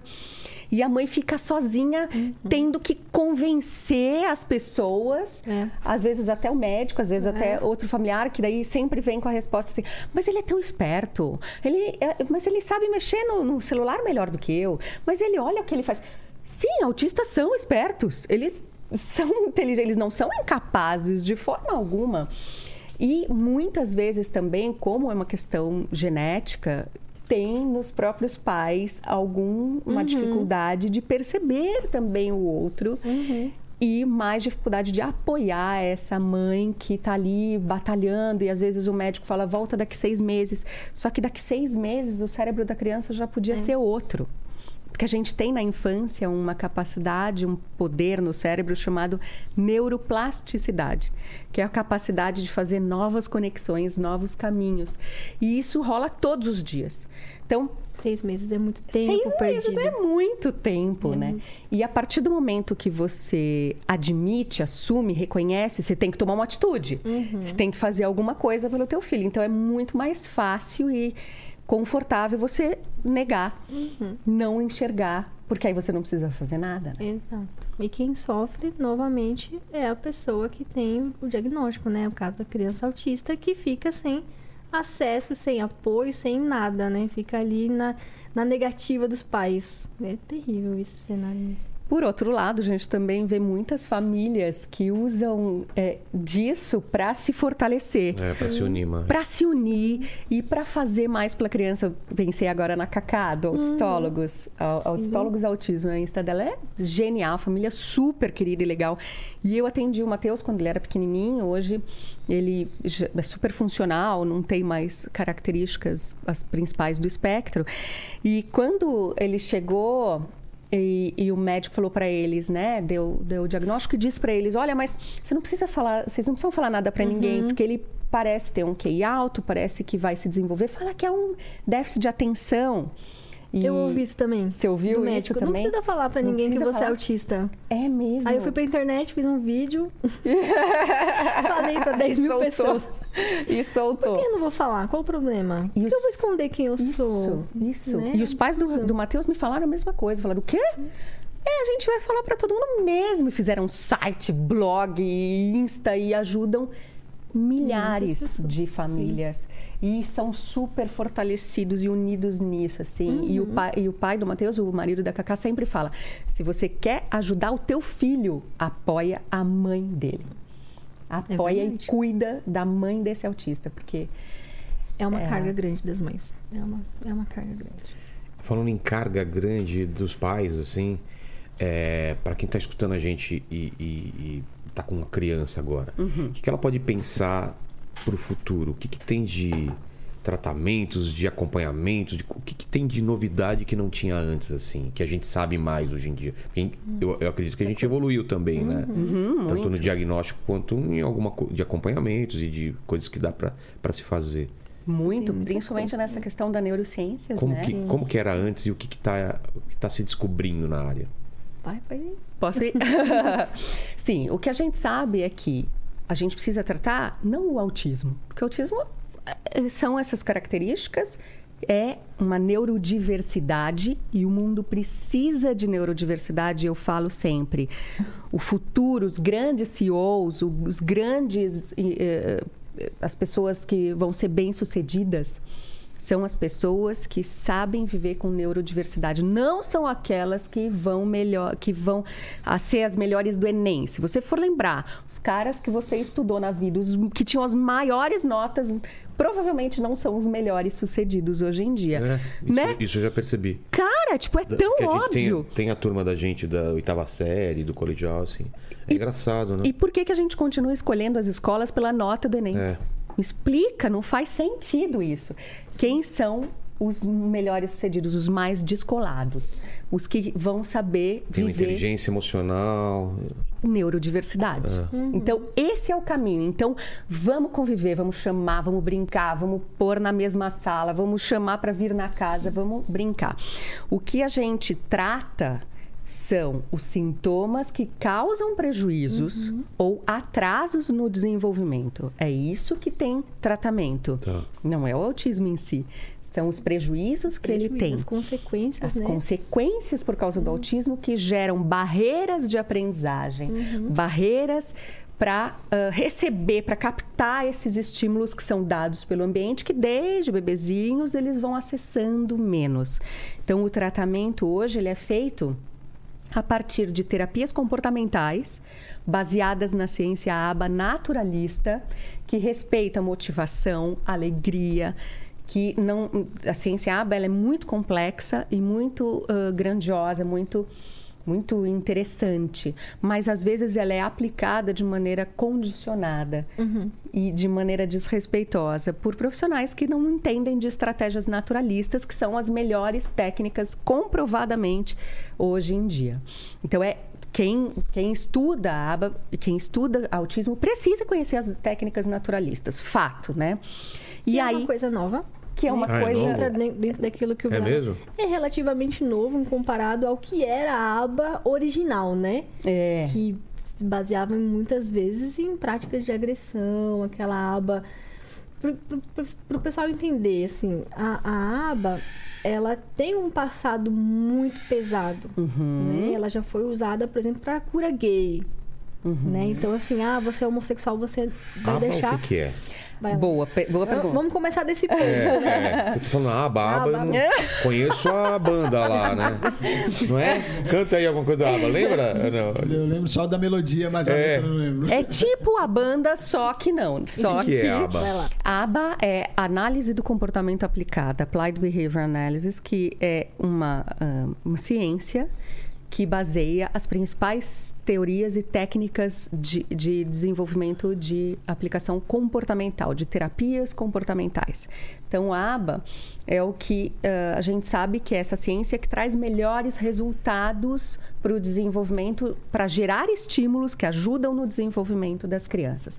Mas ela tem que ser feita de forma naturalista, porque justamente já foi aplicada de maneira muito inadequada. É. Então, e a gente foi um precisa avanço orientar que a gente isso. tem hoje, né? Uhum. Essa aba naturalista que traz resultados positivos e se afasta muito dessa aba que agredia, que dava choque, que era usada para curar gay, né? Uhum. Enfim, então É, a gente foi... tem esses relatos, né? Filmes e tal, o pessoal tomando choque É, mesmo. então, Uhum. e aí veio a aba naturalista que não tem nada a ver com essa violência, Isso aí. respeita muito a, a cada um, a individualidade de cada um, ela é mais uma é mais motivadora, né? É bem diferente.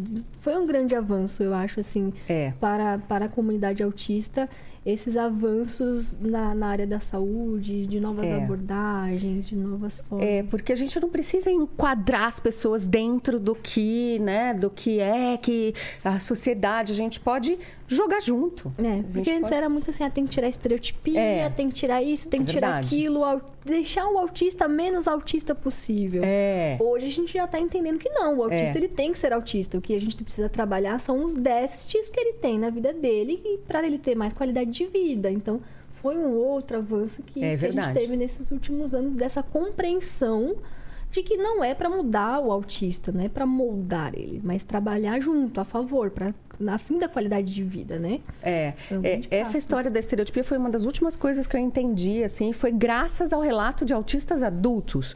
Porque desde o começo, quando eu terminei meu mestrado em ABA, eu fui para fora e fui fazer eh, aplicação e, e ter experiência em todos os centros de autismo do mundo que existiam naquela época. Eu peguei uma mochila e fui embora. E lá, quando eu comecei a aplicar a aba com as crianças, as pessoas me olhavam assustadas. Assim, o primeiro lugar que eu fui foi em Estocolmo, na Suécia. E aí as pessoas me falavam assim: Nossa, mas isso a gente não faz aqui há muitos, há mais de 20 anos. Porque eu estava tentando fazer técnicas de condicionamento. Porque eu tinha entendido e interpretado dessa maneira a partir dos artigos científicos, né? E aí eu aprendi as estratégias naturalistas, e aí que eu fui estudar neurociências e tal. Mas, mesmo assim, eu aprendi, eu sou da época ainda da, de cortar estereotipias, segurar, de, de tirar as estereotipias. E eu aprendi muito ouvindo os autistas adultos que relatam terem traumas por causa E foi disso. um grande avanço também esse espaço de voz para os autistas, né? Há dois, três anos atrás, a gente não tinha quase autista falando o que pensa, falando o que sente. Eram muito as mães, os profissionais. E a partir do momento que os autistas começaram a ter mais visibilidade, foi trazendo, por exemplo, esses avanços de entender que não precisa tirar certas coisas, não precisa fazer certas coisas. E acho que um grande passo que a gente precisa dar em relação à qualidade de vida para a comunidade autista é a questão da inclusão escolar né, nas universidades no mercado de trabalho. Eu acho que É. essa é a minha grande luta, é a questão do autista no mercado de trabalho. É, eu queria que hoje saber é duas coisas. difícil. Uma é mercado de trabalho e a outra é relacionamento, casamento.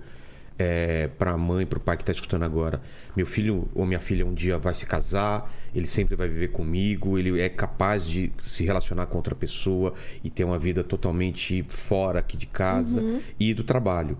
É, eu sei que existem vários espectros, mas o que, que a gente pode falar isso? Que trabalho pode fazer? Como que é a convivência no trabalho? A- a- o, o- lugar tem que estar é, preparado para ele. Por exemplo, se eu tiver aqui um, um profissional do espectro autista, eu tenho que me preparar como? Uhum. Como que tem que ter um ambiente? Vamos separar as duas coisas ou dá para falar junto? Acho que é melhor separar. Sobre eu acho trabalho, que é então. coisa. Mas sobre trabalho, eu tô até num projeto porque é meu grande foco é essa questão da, de ser uma ponte, né? Porque a gente está muito excluído no mercado de trabalho. Tem empresas que são especialistas, né, em, em contratação de pessoas com deficiência, né? Empresas de RH que fazem essa ponte entre a empresa Tá. e a pessoa com deficiência. E eu já ouvi de três que elas não trabalham com autistas. É mesmo? Já ouvi de três, que elas não sabiam que eu era Assim? autista. É, Ah, eles é? não sabiam. Daí Eu perguntei, aí, vocês englobam todas as deficiências, né? Não, deficiência intelectual e autismo não. É mesmo. Nossa. Inclusive, eu fui barrada de um processo por ser autista dessa empresa. Daí depois eu, eu fiquei sabendo, porque eu conversei com uma outra pessoa que era por ser autista. Não estava nas listas de deficiências aceitáveis. Daí eu entrei nessa luta. Então, eu tô com um Caraca. projeto para criar realmente, junto com, com algumas pessoas parceiras, um método para a gente entender como incluir o autista de nível de suporte 1, 2 e 3 no mercado de trabalho, porque são habilidades diferentes, características diferentes que vão precisar de acessibilidade diferente, né? Um autista de nível 1 vai precisar de algumas do nível 3, já é diferente, mas eu- a gente tem alguns consultores nesse projeto, inclusive uma autista de nível 2, que é mãe de um autista de nível 3. E a gente tem definido alguns trabalhos que, por exemplo, ele poderia fazer, outros autistas dentro do, do nível 3 poderiam fazer com o devido suporte. É, eu né? queria entender nível 1, nível 2 e nível 3 e o que, que dá pra fazer em cada nível. Não, isso é muito relativo, porque cada um vai ter as suas habilidades, né? Por exemplo, eu sou muito bom em algumas coisas, mas quando envolve a comunicação ali, Você é lidar. nível o quê? Eu sou nível 1. Agora, por exemplo, lidar todo dia com pessoas é muito difícil pra mim. Eu trabalho em casa. Eu então, poderia trabalhar numa loja de vendedora. Jamais, jamais. Dentro de uma empresa é muito difícil para mim. Eu já tenho a sorte de poder trabalhar em casa. Então, cada um vai precisar da sua adaptação. Por isso que o mais importante é o diálogo. Né? É, ah, eu não sei o que fazer com o autista na minha empresa. Então pergunta para ele, poxa, É. que adaptação você precisa? Por exemplo, ah, tem autista que vai odiar trabalhar com mais pessoas. Então, por que, que ele não é home elevador. office? Por que é pegar elevador ou ar-condicionado? Meu problema na empresa era o ar-condicionado em cima de mim.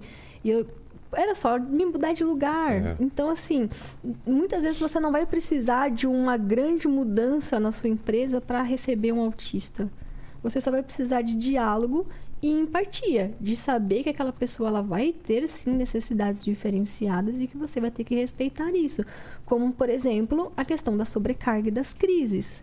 Né? Tem muito autista que acaba entrando em sobrecarga porque é um ambiente diferente, tem as demandas do trabalho, entra em crise e a empresa cobra que aquela pessoa produza igual. Não, não vai dar. Ela vai ter que tirar um, um, dois dias de descanso, vai ter que dar uma reduzida em carga horária, porque não tá legal. Então, são coisas que, que vai muito do, do diálogo, de entender o que aquele, que aquele autista precisa. Acho que é por isso que a gente está tão fora do mercado de trabalho, porque as, as empresas assustam quando vem um autista.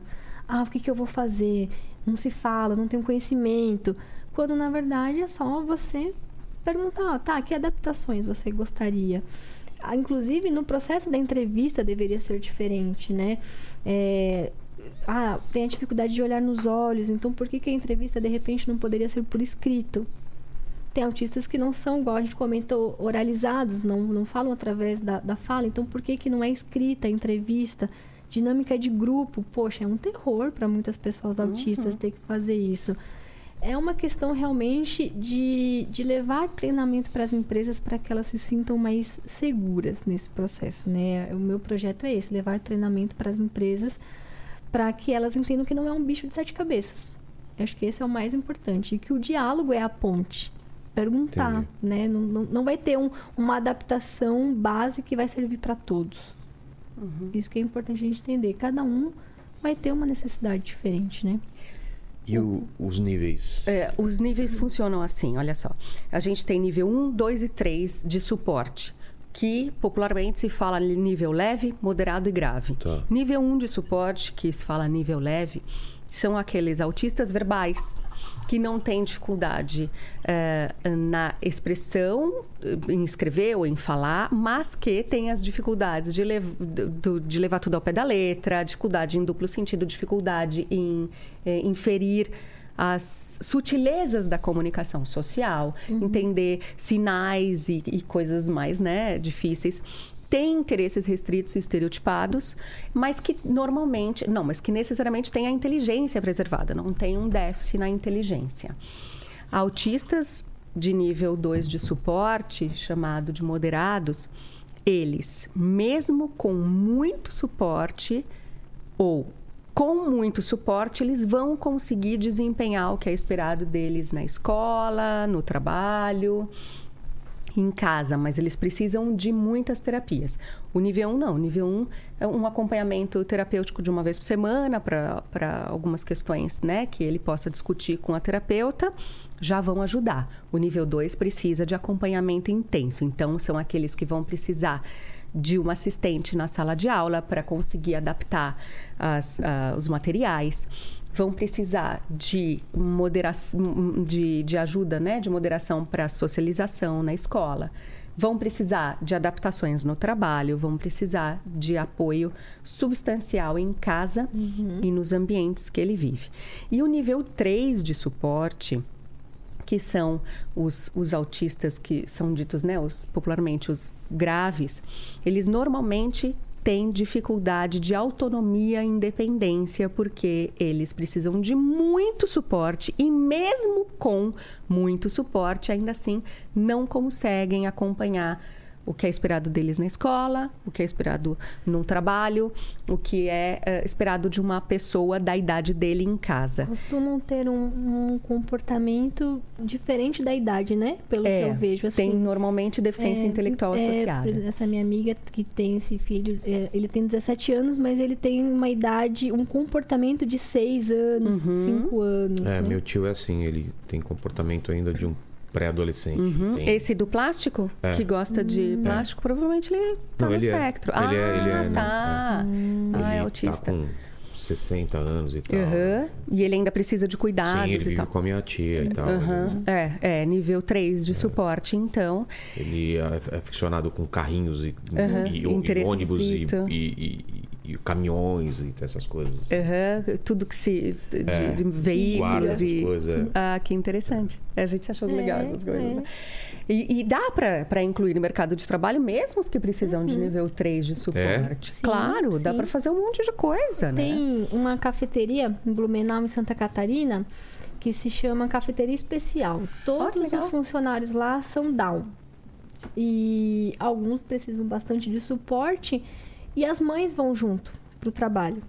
Então as mães, eles vão servir o café, a mãe vai junto carregando Poxa. a bandeja, Ai, sabe? A mãe pega o ônibus junto, vai pro trabalho junto. Então assim, a questão é que dá para fazer. A gente só precisa de oportunidades, uhum. né? E, e, inclusão de verdade, suporte adequado, mas dá para fazer. Só realmente uhum. precisa dessa mobilização, porque precisa de um suporte maior. Uhum. Mas podem e merecem ser incluídos na sociedade também o suporte 3. Sim.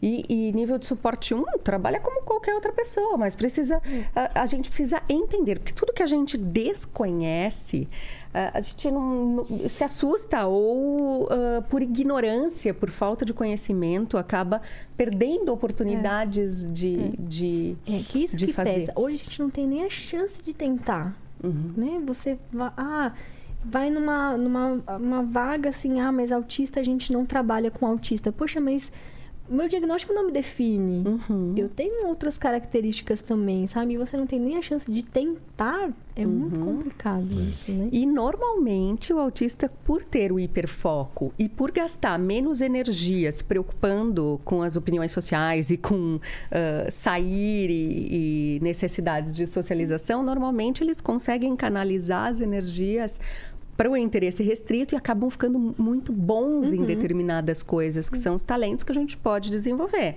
Então, são pessoas que podem ter um olhar e sacadas muito maiores do que as pessoas com desenvolvimento típico e padrão, né? Então, a gente precisa desse olhar Uh, neurodiverso para uma série de coisas. Estou até lembrando do Matheus, sempre falo dele, né? Ele sabe tudo de trânsito.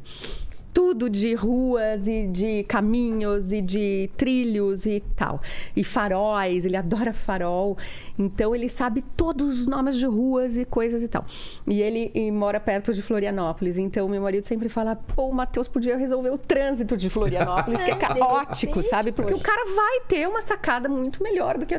Então tem como a gente aproveitar, ou a gente precisa aproveitar muito mais. Ver valor na diversidade. Exato, Né? Não é só exato. aceitar a diversidade, é ver valor nela. eu acho que não, poxa. não, não é uma tem que questão, não tem que aceitar nada, Não, eu também tem que acho. ver valor na diversidade. Eu- eu também né? acho. Ver o que ela pode agregar para a sociedade. É isso porque aí. pode muito.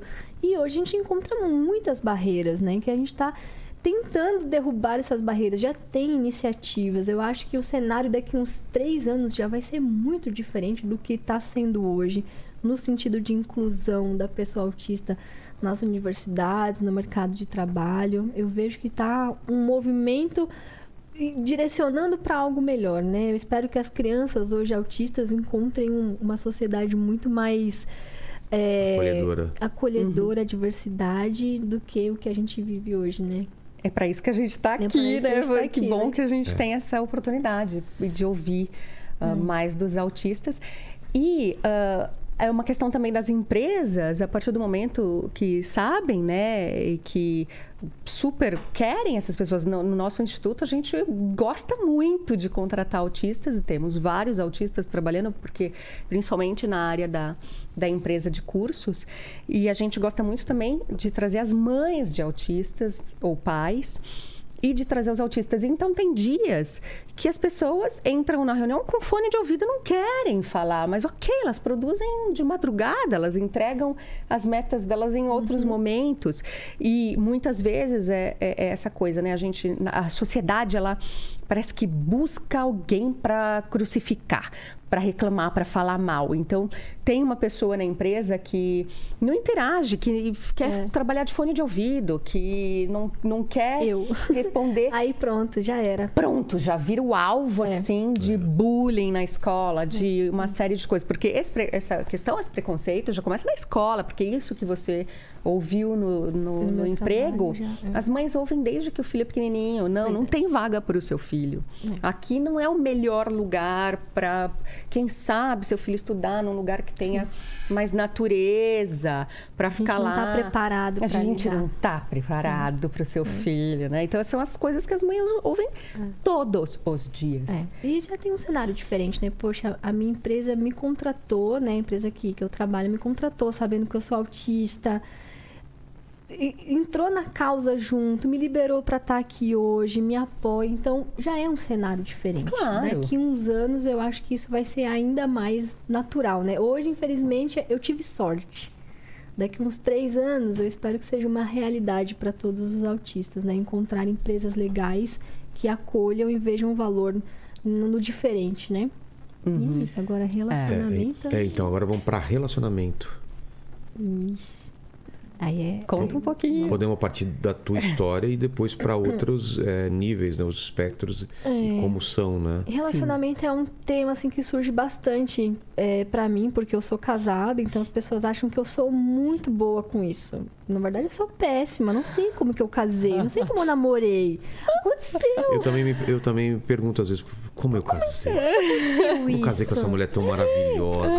Ela é linda. É, né? Gente, sei lá. E aí o pessoal me pede dicas, assim, eu vejo que existe um sofrimento na, na pessoa autista com essa dificuldade de querer ter um Então, relacionamento. Como, como se isso fosse uma obrigação? Não, eles querem. Ah, eu queria ter uma namorada, queria Ah, saber tá. como é isso. Mas eu não sei como. Eu não sei como é que eu. Onde é que eu encontro uma namorada? Esses dias, ontem, eu acho, um menino me mandou: Oi, onde é que eu encontro uma namorada autista?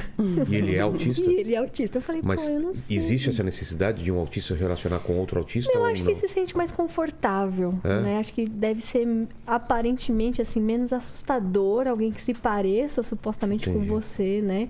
Eu fiquei pensando, poxa, é uma coisa que traz um sofrimento. Eu recebo muitas dessas perguntas realmente assim de como que eu consigo, como que eu faço. E e talvez a gente devesse trabalhar em cima disso também, sabe? De, de criar grupos, de falar mais sobre isso, porque a gente fica muito no autismo na infância e esquece que aquela criança vai crescer e vai ter outros interesses e outras É. necessidades, como namorar, casar. A questão é que os autistas têm esse interesse, mas muitas vezes não tem o suporte, não tem a base para saber como fazer, como que isso acontece.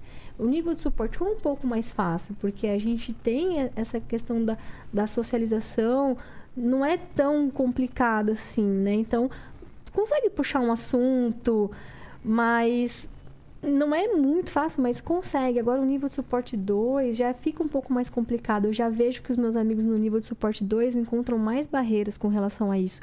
Mesmo porque, às vezes, você até consegue puxar assunto. Só que a partir do momento que a pessoa percebe que você é diferente, a pessoa se afasta, a pessoa muda com você, a pessoa te bloqueia. Ah, é? É muito comum isso acontecer. Inclusive, Tá, rela- a, a conversa tá rolando normal, falou que é autista, Exato, bloqueia. bloqueia. Acontece muito, acontece muito. E acontece muito de relacionamentos abusivos também, né? Ah, é? Assim, ah, eu vou namorar com você, mesmo você sendo autista, então assim, né? Olha o favor que eu tô te fazendo, sabe? A pessoa faz você se sentir mal por ser quem você é. A pessoa faz deixa muito claro que ela se sente superior a você, assim. Ah, Nossa, entendi. o número de relatos de autistas que passaram por situações assim que eu conheço é muito alto. Relações abusivas é uma coisa muito presente no espectro autista, porque o autista ele já se sente inadequado. E aí vem alguém que reforça isso, ele acredita. Então, assim, gente que fala, nossa, que vergonha, você vai com essa roupa. Nossa, que vergonha, você falou isso. Que vergonha, você fez... E a, a pessoa vai se oprimindo, se oprimindo, se oprimindo. Então, assim, não é a questão da dificuldade só em conseguir um relacionamento, mas de conseguir um relacionamento que te respeita, que seja saudável. É um grande desafio para nós. Por isso que eu falo, não sei como que eu casei, assim. Aconteceu, a gente se conheceu na internet, conversando de uma forma mais fácil, né, do que eu pessoalmente, né, de, de entender flertes. Mas não é uma coisa tranquila, não. É possível. Se tivesse o suporte adequado, seria muito mais fácil. Se fosse trabalhado isso em terapias, né? E, e estimulado essa questão das habilidades sociais na adolescência também, eu acho que seria muito mais tranquilo do que realmente é hoje. Não sei o que, que você acha, Maíra, disso.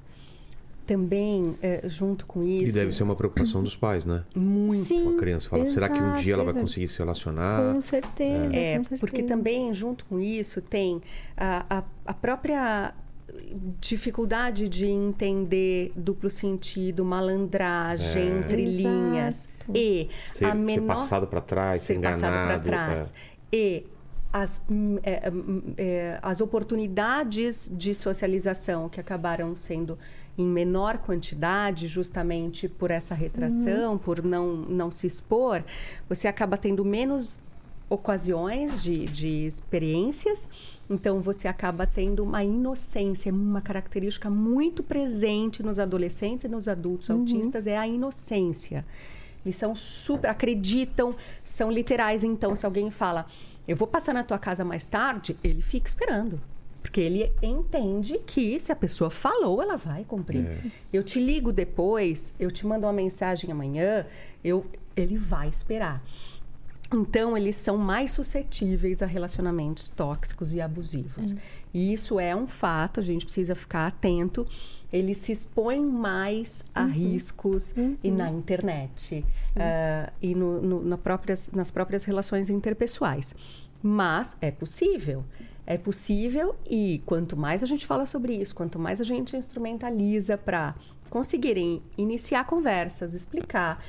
Tem também suas vantagens de, de namorar um autista, né? Porque justamente por tudo isso, é um cara que vai ter mais dificuldade em mentir. Porque ele também não tem essa malandragem. Então, ele vai ser mais sincero, mais literal, mais concreto. E se ele aprende nas terapias a perguntar, porque também, principalmente mulher, né? A gente, mulher fala, fala um monte de eh, não querendo dizer sim. Você quer tal? Você quer jantar nesse? Não, não quero. Só que ela quer, na verdade. Então ela fala querendo que o outro adivinhe, É. querendo que o outro ah, supra as necessidades que ela tem dificuldade de expressar. Então, a partir do momento que o outro entende como é se relacionar com o autista e facilita a vida se você consegue dizer como você funciona, se o outro consegue entender, por isso que a verdade liberta, por isso que quanto mais a gente consegue explicar, falar sobre autismo e entender sobre o outro, mais, ah, mais sucesso nos relacionamentos. Nível de suporte 2, e aí entra uma questão muito complexa, que é autistas, como todas as outras pessoas, têm hormônios, têm vontade de beijar, têm vontade de transar, têm, têm vontade de se relacionar, né? Então eles querem esse relacionamento e só que para chegar a isso precisa ter o flerte antes, a paquera, a conquista antes, para você convencer o outro a se relacionar sexualmente com você. Então, isso é uma questão super complexa, mas que também é possível. Por isso que em, em- autistas de nível 1 de suporte, que são os casos que têm a- a- o verbal desenvolvido, é, é mais, mais frequente, mas comum muitas vezes a gente descobre o autismo a partir do autismo do filho. Então é muito comum os, os pais, eh, autistas adultos, descobrirem a partir do, do momento que teu filho tem diagnóstico, você começa a pensar, mas eu também fazia isso, eu achava que era normal, né? E aí você vai ver, a pessoa só falou depois de 4, 5 anos de idade, e, e acabou tendo uma série de sofrimentos na vida e acabam tendo uma série de manias que achava que era toque, achava que tinha hiperfoco e hiperatividade por causa de TDAH e nunca pensou em espectro autista. E aí a criança vem com sintomas mais agravados, porque a manifestação dos genes está sendo mais intensa por causa provavelmente dessas questões ambientais todas, e aí acabam descobrindo autismo neles próprios. Mas foram pessoas que, inclusive, casaram e tiveram filhos, né? Exato, né? Agora, nível de suporte 2 já é mais complexo, precisa de uma mediação dos cuidadores. Normalmente se encontra muitos parceiros em grupos, em grupos de, de pares, né? Ou de outros autistas, ou de pessoas que estão nesse grupo terapêutico por algum outro motivo. E de nível 3 de suporte, a gente tem uma dificuldade muito maior, por maior. causa da deficiência intelectual associada. Então, é, fica um pouco mais difícil. É, no nível 3, assim, eu vejo uma realidade do tipo. Uma sexualidade aflorada, muitas vezes, Uhum. hiper aflorada, porém não interesse no relacionamento. Uhum. É, eu vejo alguns, algumas mães passando por alguns perrengues, assim, da questão de masturbação, Uhum. locais que não são adequados, porque eles não têm muito o filtro, O filtro, né? mas tem o desejo, né? Isso aí. E eu acho que é importante a gente falar que muitas vezes os pais enxergam os autistas como seres puros. Hum. Ai, engasguei. Ó, fica até nervosa. Falou impureza. impureza. É, você viu? falou impureza. Eu respirei, Ficou tô até torta aqui, ó. Não, com seres como seres puros, que nunca vão se relacionar Como anjo. como É. anjos. E muitas vezes privam aquela pessoa de ter um relacionamento. Eu conheço, eu tenho acho que umas duas amigas que os pais não deixam elas namorarem, não deixam elas saírem com os amigos, curtir, porque acha que autista não pode. Então é importante a gente entender que, poxa, pode sim, e precisa do apoio dos pais, precisa de orientação e diálogo em casa. Eu até estava vendo uma uma palestra de uma psicóloga que ela falou que o autista de verdade não tem consciência da sua sexualidade. Hum. E eu falei, poxa, como não tem, gente? A gente tem muita ideia ainda de que o autista, ele é um desconectado da realidade, desconectado de si mesmo, que não tem interesses, que não tem desejos. Nada a ver isso não aí. tem nada a Nada ver ver, isso não daí, né? Inclusive, quando eu falei, né? Não lembro, eu já falei em algum vídeo que eu sou casada com uma mulher, algumas pessoas questionaram. Autista não tem, não tem isso. Não- Autista não tem essa questão. Querem colocar homossexualidade em tudo. Não é isso. Mas é não, uma eu não realidade. entendi. Ela tava falando Eu- sobre eu- o fato de ser casada. Eu falei, né, porque eu era casada com uma mulher, e aí algumas pessoas se revoltaram como se a homossexualidade fosse uma coisa proibida, assim. Pra autista? para autistas, como se o autista ele fosse um puro inocente, não Ah, tá. pensasse sobre sexualidade, é, não, não tivesse nenhum interesse nesse sentido. Então é importante a gente conversar sobre isso, principalmente para os pais entenderem sim, existe esse desejo, essa necessidade de se relacionar com outras pessoas. E que nem sempre vai ser uma relação heterossexual. O número de pessoas LGBTQIAPN+, dentro do espectro autista é muito alto. Então, que os pais estejam preparados para acolher essa pessoa autista. Porque já não é fácil a gente ser autista num mundo que é tão diferente da gente.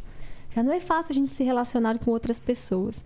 Ainda mais se você tem alguma outra coisa que te diferencia. Às vezes você é gay, às vezes você é um homem trans, às vezes você é um homem trans gay, e aí a sua vivência é outra. as suas dificuldades serão outras e a gente precisa do apoio em casa, né? A Sofia Mendonça é uma mulher trans autista que fala muito sobre isso, né? De como é importante a gente entender que autistas também têm sexualidade, também têm a sua identidade de gênero. Tem muita gente que se revolta quando eu falo isso, né? Não, não autista não tem. Mas tem, é uma realidade. A gente fechar os olhos para isso é fechar os olhos para uma série de pessoas que precisam ser incluídas na sociedade, precisam ter seus sentimentos validados. E a família é o primeiro, né, é o primeiro passo desse acolhimento. Então, eu acho que sobre relacionamento é muita gente entender, muito importante a gente entender isso, que é possível, que é natural, que existe essa, esse desejo por muitos autistas de sim se relacionar com outras pessoas e que nem sempre vai ser um relacionamento hétero que a gente, né, às vezes tem como o típico, às vezes vai fugir disso. E a família precisa estar lá para apoiar, para acolher, para respeitar aquela pessoa autista, porque o mundo lá fora nem sempre vai ser legal. Uhum. Né? Então a gente precisa ter um ambiente de conforto. Eu acho que é mais por isso, é, para esse caminho, assim. Agora a questão de como fazer para se relacionar daí já é. Tô tentando descobrir até hoje. Não sei, gente. Todos nós estamos. Não sei, não é verdade. sei. Ô, Lene, é, vamos, vamos chamar o chat um pouquinho, porque de repente eles estão com alguma dúvida sobre o que a gente já falou, né? Tem, tem bastante pergunta aqui. O pessoal comentou bastante aqui no, no chat. É, falando... só o banheiro, então manda bala para as duas aí. Uhum. Teve horas aí, você viu que elas ficaram conversando e eu fiquei aqui só. Não, foi Só aprendendo aqui. Ai, a gente fala Hoje muito. foi. Não, isso foi o melhor programa para mim. Exatamente. Trabalhando super pouco. Elas, uma conversando com a outra e fazendo pergunta. É assim mesmo. Então, é, foi, foi um dos melhores até é. hoje esse aqui. Pode ir lá que a gente toca aqui, fica é, tranquilo. Pode deixar que a gente comanda. Vai lá no banheiro. O, o, o Technic 3D, ele perguntou o seguinte, ó. Me chamo Nicolas, diagnosticado com autismo aos 23 anos. Fui atrás de melhor é, me conhecer sozinho e infelizmente escutei de muitos que depois que cresce isso passa. Apesar de tudo, hoje meu, traba é, meu trabalho é como fotógrafo e está exposto no museu da minha cidade. Uau! Legal. Quero ver Legal. seu trabalho. Como é que é o Insta dele? É, então, o nome dele é, é, Nicolas e ele colocou aqui o Technique 3D. Aí, Technique 3D, é, vamos atrás. Aí depois, Nicolas, manda seu Insta aí no, no chat pra gente divulgar aqui. Aí a, a Laís Venâncio, ela falou o seguinte aqui, ó. É, sobre trabalho pra, para autista, recomendo muito a série Who. É uma série, é, uma advogada uhum, extraordinária uhum, na Netflix. Uhum, uhum. Né? E o Israel Moreira está falando aqui o seguinte: sou da área de TI e gosto de fazer a, segui a seguinte analogia. O cérebro autista tem um sistema operacional que funciona de forma diferente. Sou pai de um menino de 5 anos dentro do espectro e Maíra já me ajudou demais. Oh, que coisa boa. É, bom, aí tem aqui a, a Tabata Moraes, ela falou assim, ó, é, boa Chá. tarde, uhum. é, é, obrigado pelo presente do curso no episódio do Vênus, é, acho que é pra Maíra, né? Uhum. vim aqui em público falar que o Humbertinho vai ao banheiro fazer o número 2 agora e dorme sem fraldas. Uhul! É, obrigado.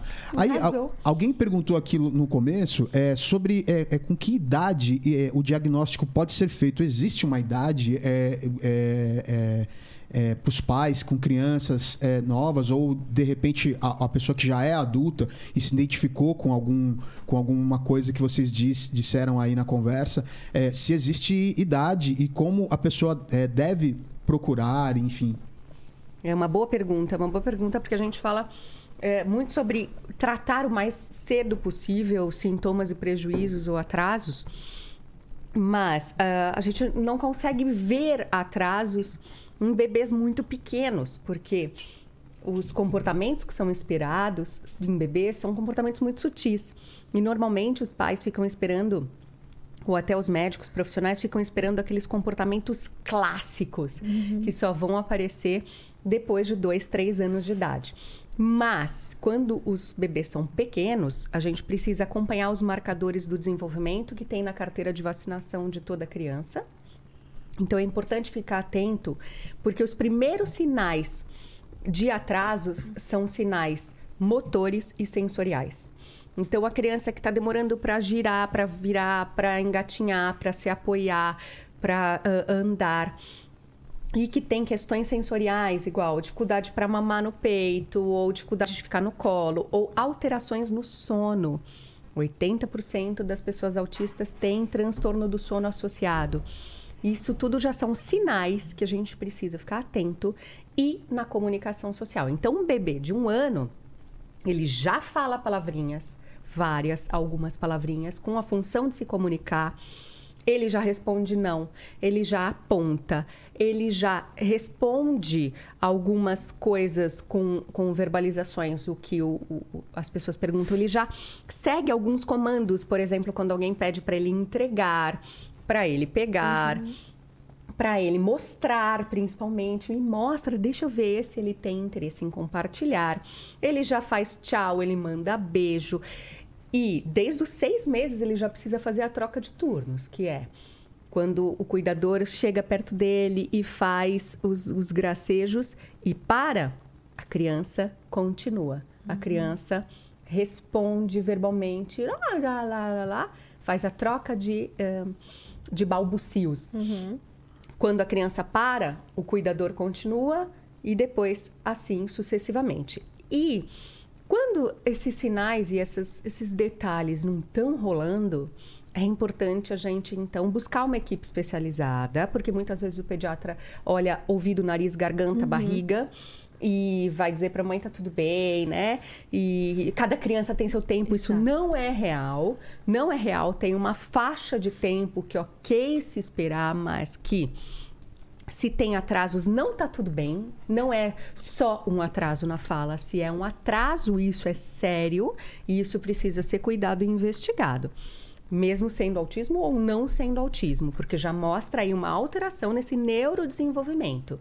Então a gente precisa ficar atento a esses sinais sutis, quanto menorzinho o bebê, melhor para levar para uma equipe especializada e aprender a gerar outros estímulos diferentes que ajudem no desenvolvimento desse pequeno para complementar os que os pais já estão fazendo uhum. em casa, mas às vezes essa criança precisa de um jeito diferente, diferente. De, se, de, uhum. se, de se estimular, né? De, de ter essa, essa estimulação.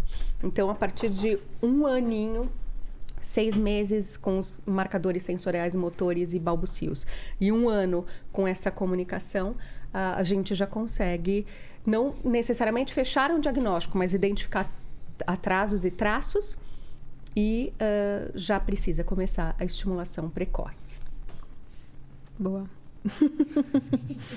Dizem que a partir dos 18 meses, né? Que já começa ali ser possível um diagnóstico, né? É, porque com 18 meses você já precisa estar tá, uh, num, num nível de, de quantidade de palavras para se comunicar alto, já começa uhum. a juntar duas palavrinhas para se comunicar. É. Mas é difícil, né? Isso. Geralmente os médicos ficam bem receosos é. nessa avaliação, eles esperam sinais mais intensos, né? Um é. atraso de fala, uma dificuldade. O que eu vejo muito assim é a criança não atende quando ela é chamada. Uhum. Aí os pais começam a notar que tem alguma coisa, né? uhum. né? Será que meu filho não escuta direito? É, é. Aí que começa uma investigação, vai fazer teste para ver se a criança escuta, daí vê que a criança escuta, então é outra coisa. Aí que começa uma avaliação. Mas antes disso é bem difícil. Eu vejo que existe um, é. um receio dos profissionais de estar diagnosticando sem é, ter grandes sinais, né? Aqueles que são ainda mais é, sutis na, quando o bebê é, sabe por quê? Porque quando os pais desconfiam de alguma coisa, eles vão para o Dr. Google na internet é. e eles encontram uma lista lá. A criança não olha nos olhos, a criança não interage, a criança não se comunica, não fala nada. A criança não segue comandos. E isso não é verdade. A criança não é uma incapaz, a criança autista. Ela faz tudo isso, só que ela faz um pouco menos uhum. do que uhum. devia para a idade. Sim. Mas é uma criança afetiva, que interage, que olha várias vezes quando é chamada que responde várias vezes. Daí os pais testam 100 vezes. A criança olha uma, ufa.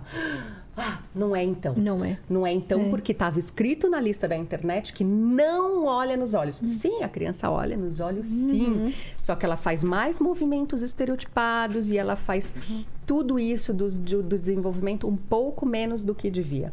E sabe o que é uma questão séria? Que quando a gente quer marcar consulta com um médico, todo mundo procura um médico bambambam bam, bam, de um grande hospital, famosão, assim, né? E esses são os que menos diagnosticam.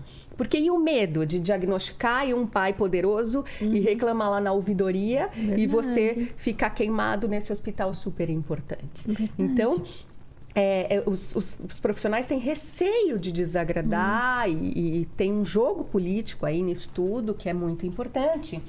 E uh, é importante que os médicos percam esse medo e digam: olha, bom, eu vou te dar um laudo, qualquer coisa, daqui seis meses, se você voltar tendo reavalia, feito a né? intervenção, a gente reavalia. Pode ser que eu mude o diagnóstico Pode do ser que não filho. era, né? É, é que eu, parece que o autismo tem um peso muito grande, né? É. Deu o diagnóstico de autismo, meu Deus, nunca mais vou poder mudar o que eu falei. Uhum. Mas, sei lá, às vezes você pode ter achado naquele momento que era que e depois estava. que não era. E se aí, de, dependendo da estimulação que você proporcionou, uh, as características mudaram e é possível você estar tá com as características no momento, mas depois mudar esse diagnóstico. E também é possível você migrar entre os níveis uhum. de suporte. Então, Sim. começar com um nível de esporte intenso, 3, 2 e vai reduzindo. É possível e caminhar pelo espectro, né? Caminhar pelo espectro, uhum. exato. O importante é começar a intervenção. Só que para começar a intervenção, a gente precisa de um laudo médico. Porque só assim as famílias vão uhum. conseguir ajuda do SUS para encaixar numa vaga ou pedir para o, reembolso dos planos de saúde. que já são obrigados a proporcionar aos pais tudo que está escrito no laudo médico. Uhum. Exatamente. Fala, Lene. Ó, oh, a Samira, ela tá, ela tá pedindo para vocês comentarem sobre a inclusão dos autistas nas escolas. Ai, uma realidade difícil, né? Porque é, é, é um direito que muitas vezes não é respeitado, né? Igual a gente estava conversando, ah, a gente não está preparado, a gente não tem profissionais, a gente não está pronto. As desculpas são muitas, né, para não receber aquela criança autista. E, e os pais muitas vezes se desesperam, porque tá, e o que, que eu faço com meu filho? Né? Uhum. Eu vou forçar a escola a receber meu filho? Será que daí vão tratar meu filho direito? Se eu colocar meu filho contra a vontade, será que vão respeitar ele? Será que vão incluir ele? É uma grande dúvida, é uma realidade muito triste, mas é o, é o que eu costumo falar. É a gente, a gente tem que brigar por isso. Infelizmente, é um direito, mas que a gente tem que brigar. A gente tem que realmente cobrar as escolas, não aceitar as as negativas. E, e as escolas precisam também começar a se adequar de forma um pouco mais. Como que eu vou dizer? De verdade, né? Uhum. Porque não basta dizer que você aceita e tal. Você tem que fazer por onde? Fazer campanhas de treinamento com os professores, tem muitas escolas que me chamam para palestrar, o que eu acho muito legal, porque você vê que existe esse movimento de tentar entender mais, de tentar participar mais. Existe também uma realidade de que os professores não, muitas vezes não têm a capacitação, não têm condições realmente de estar lidando com aquela situação e, e aí ele é obrigado a lidar e ele não sabe como. Então, são cenários complexos que a gente olha pelo lado das famílias, mas também pelo lado dos professores que estão ali que não tem a, a base necessária, porque a escola muitas vezes não oferece né, o treinamento, as condições necessárias para que aquele professor execute as suas tarefas com tranquilidade. Mas eu já vejo um cenário muito melhor do que já foi um dia. Não sei. Nossa, a Maíra, assim, tá muito já... ruim. Tá cara. muito ruim, tá mas... muito ruim. As escolas não estão preparadas é, para receber os alunos autistas. E antes, a gente as escolas tinham essa opção de não Era. receber ou de deixar ali no cantinho, de fazer é. meia boca ali com a criança as atividades. Hoje em dia não tem, cara. Uma para cada 30 crianças em toda sala de aula vai ter. Uhum. Né? Então as, as, as escolas precisam se capacitar para e, e, tem que partir da direção da escola. Uhum. Muito bom isso que você falou dos professores, porque eu também percebo isso. Os, os professores muitas vezes querem, mas eles não sabem como. É. E aí a escola não oferece ferramentas para que eles saibam como. É, exato. Uhum. E muitas vezes os professores fazem os meus cursos, estão ali, ó, lá buscando informações, assistindo os vídeos sozinhos, uhum. sem apoio. Eles pagam Exato. do próprio bolso Exato. a capacitação deles. As palestras que eu fiz foram os professores que se uniram e me levaram. para fazer é, na escola. Dificilmente você vê uma ação vindo da direção da escola para capacitar esse, esses profissionais e dar acesso, porque eles querem ensinar, cara. O professor tem um instinto, ele quer ensinar todas as crianças. E vamos combinar que as crianças com desenvolvimento típico aprendem sozinhas no YouTube. Não hum. precisam do professor mais, né? É. As escolas estão super ultrapassadas. As coisas é. que a gente precisa mudar todo o sistema educacional porque está é muito é ruim. É verdade. Né? E as crianças aprendem sozinhas. Agora, você ensinar uma criança que não aprenderia sem a sua mediação, que não conseguiria se não fosse o teu esforço, a tua adaptação daquele uhum. material, o teu jeito de explicar. Gente, isso não tem preço, né? uhum. né? Você vê um aluno ali se formando, pegando o diplominha dele, sabendo que você fez toda a diferença na vida Exato. dele, que não é um aluno que aprenderia de qualquer jeito sem você. Uhum. É, é não sensacional, tem preço, não é. tem preço. Né? Verdade. É, tem uma pergunta também dessa mesma, dessa mesma Samira, que ela falou aqui o seguinte: é, por que. É, eu achei interessante que ela fala assim: é, é uma dúvida que acho que muitas pessoas têm. É por que não se pode classificar o autismo como uma doença mental? Ah, essa é boa. Essa é boa. E aí? Ah, o que, que, tu acha? Eu acho que é porque não é uma doença mental, é um transtorno. Né? Porque é não diferente. é uma doença. É diferente. Transtorno é uma coisa, doença é outra coisa, né? Assim como síndrome de Down é uma síndrome, uhum. não é um, um, transtorno. Existem essas diferenças entre síndrome, doença e transtorno. É, doença precisa ter um agente patógeno. Então Exato. você tem um vírus, você tem uma bactéria. E você tem um tratamento, tem, né? O autismo não tem um tratamento também, né? Exato, mas o autismo já foi considerado, então, uma deficiência. Tem leis específicas para... Isso, deficiência é. Agora, doença... Não, não é doença, é. É um transtorno do neurodesenvolvimento e uh, já tem leis específicas e faz parte aí da inclusão, faz parte é. das, e tem das gente leis que questiona a palavra transtorno, né? Porque ela, ela é meio pejorativa, né? Uhum. Tem gente parece, que questiona, né? Transtornado. É, transtorno assim, é parece que, que te causa um, um déficit, assim, que causa realmente, mas tem alguns movimentos já no mundo todo de autistas uhum. para tirar a questão da palavra transtorno, deixar só neurodiversidade, uhum, alguma uhum. coisa nesse sentido. Assim. Eu acho bem interessante. Porque é, é realmente é, é uma forma, de, é um software diferente que roda na cabeça. Então, por que levar o nome de transtorno? É, Existe esse questionamento. Né? Provavelmente né? os níveis vão separar o diagnóstico de autismo, né? é. né? Porque, de fato, quando, por exemplo, tem uma deficiência intelectual associada, aí sim a gente tem um comprometimento uhum. mais importante, aí sim. sim. Porque a, a grande diferença de você ter alguns sintomas e sinais e de ter um transtorno é o prejuízo que isso causa na tua vida. Exato. Então, muitas pessoas se identificam aqui com com tudo que a gente está falando e vê alguns sinais e alguns traços em si, mas conseguem desempenhar bem as funções uhum. uh, na sociedade, na casa, na, no trabalho, mas tem ali alguns traços, o que a gente chama de espectro ampliado. Uhum. A gente né, entende um pouco assim. Mas algumas pessoas tem prejuízos. E toda vez que tem um prejuízo por causa desses sintomas, a gente chama de transtorno. Seja do espectro autista, ou seja, por exemplo, transtorno depressivo. Todo mundo fica triste, é. mas algumas pessoas têm uma tristeza que é incapacitante, que prejudica, que traz. Uh, muitos prejuízos nas áreas da vida dela que ela precisa desempenhar. Uhum. Aí se chama transtorno. Mesma coisa com ansiedade Sim. e assim por diante e não é doença. Entendi. Ó, a Carolina de Medeiros, ela mandou uma aqui também, é, que eu acho que é uma dúvida de muitos pais, né? Como e quando conversar com o filho que ele é autista? Ah, muito hum, boa essa, hein? Sempre me perguntam isso, né? Sempre me perguntam. O que, que você responde?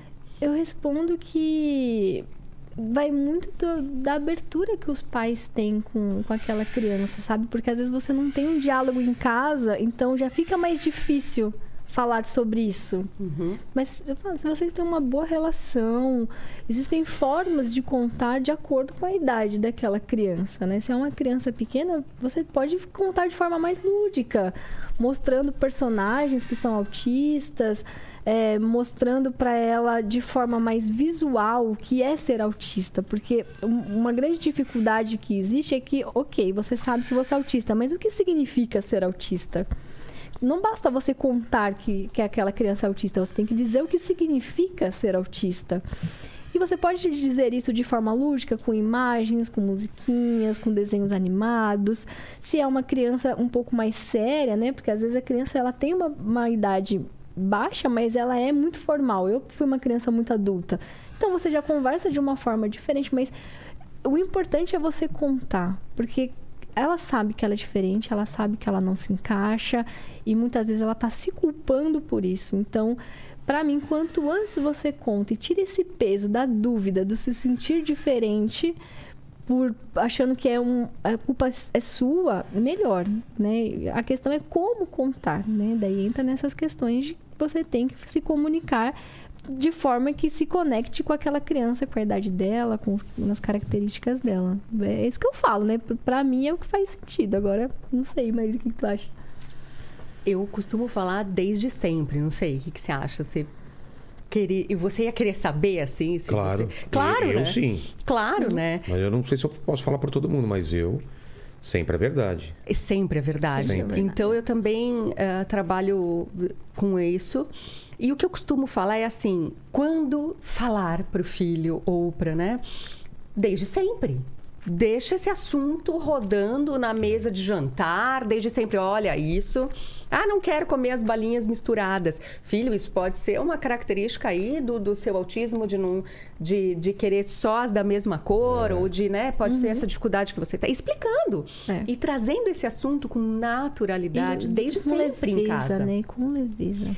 Exato, com leveza, explicando, olha, isso pode ser do autismo. Ah, entendi. Você está com dificuldade X, ó, isso pode ser do autismo, a gente entende, filho, isso faz é. parte, tá tudo bem. Uhum. Tirar esse peso da criança Sim. e da casa. Mas para fazer isso, os pais precisam estar bem resolvidos. É, exato. Com esse diagnóstico, com essa com, com isso dentro de casa. Muitas vezes eles não querem nem falar uhum. nisso. Ou não querem que a pessoa. Eu tive um, um paciente que eu atendi em psicoterapia há algum tempo que os pais não queriam contar para ele.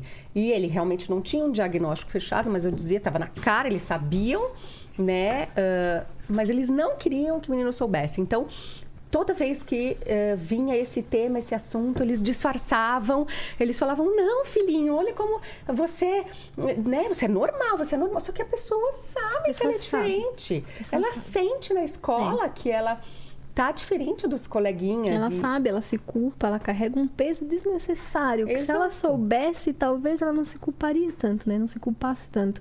Mas a questão é isso, não basta contar que é autista, é contextualizar o é. que significa ser autista. Ah, é trazer para as vivências, para o dia a dia. Você faz isso talvez por causa disso, do autismo e tal.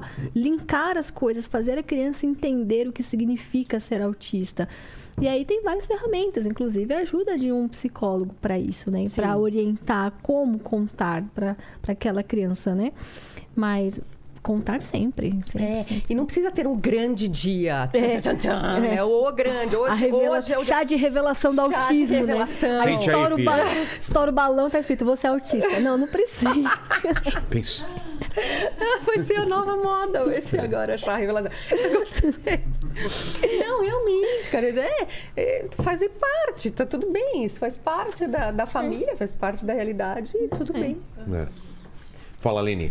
Ó, é, a Nívia Márcia, ela perguntou aqui em qual médico um adulto pode ir para fazer um diagnóstico de autismo?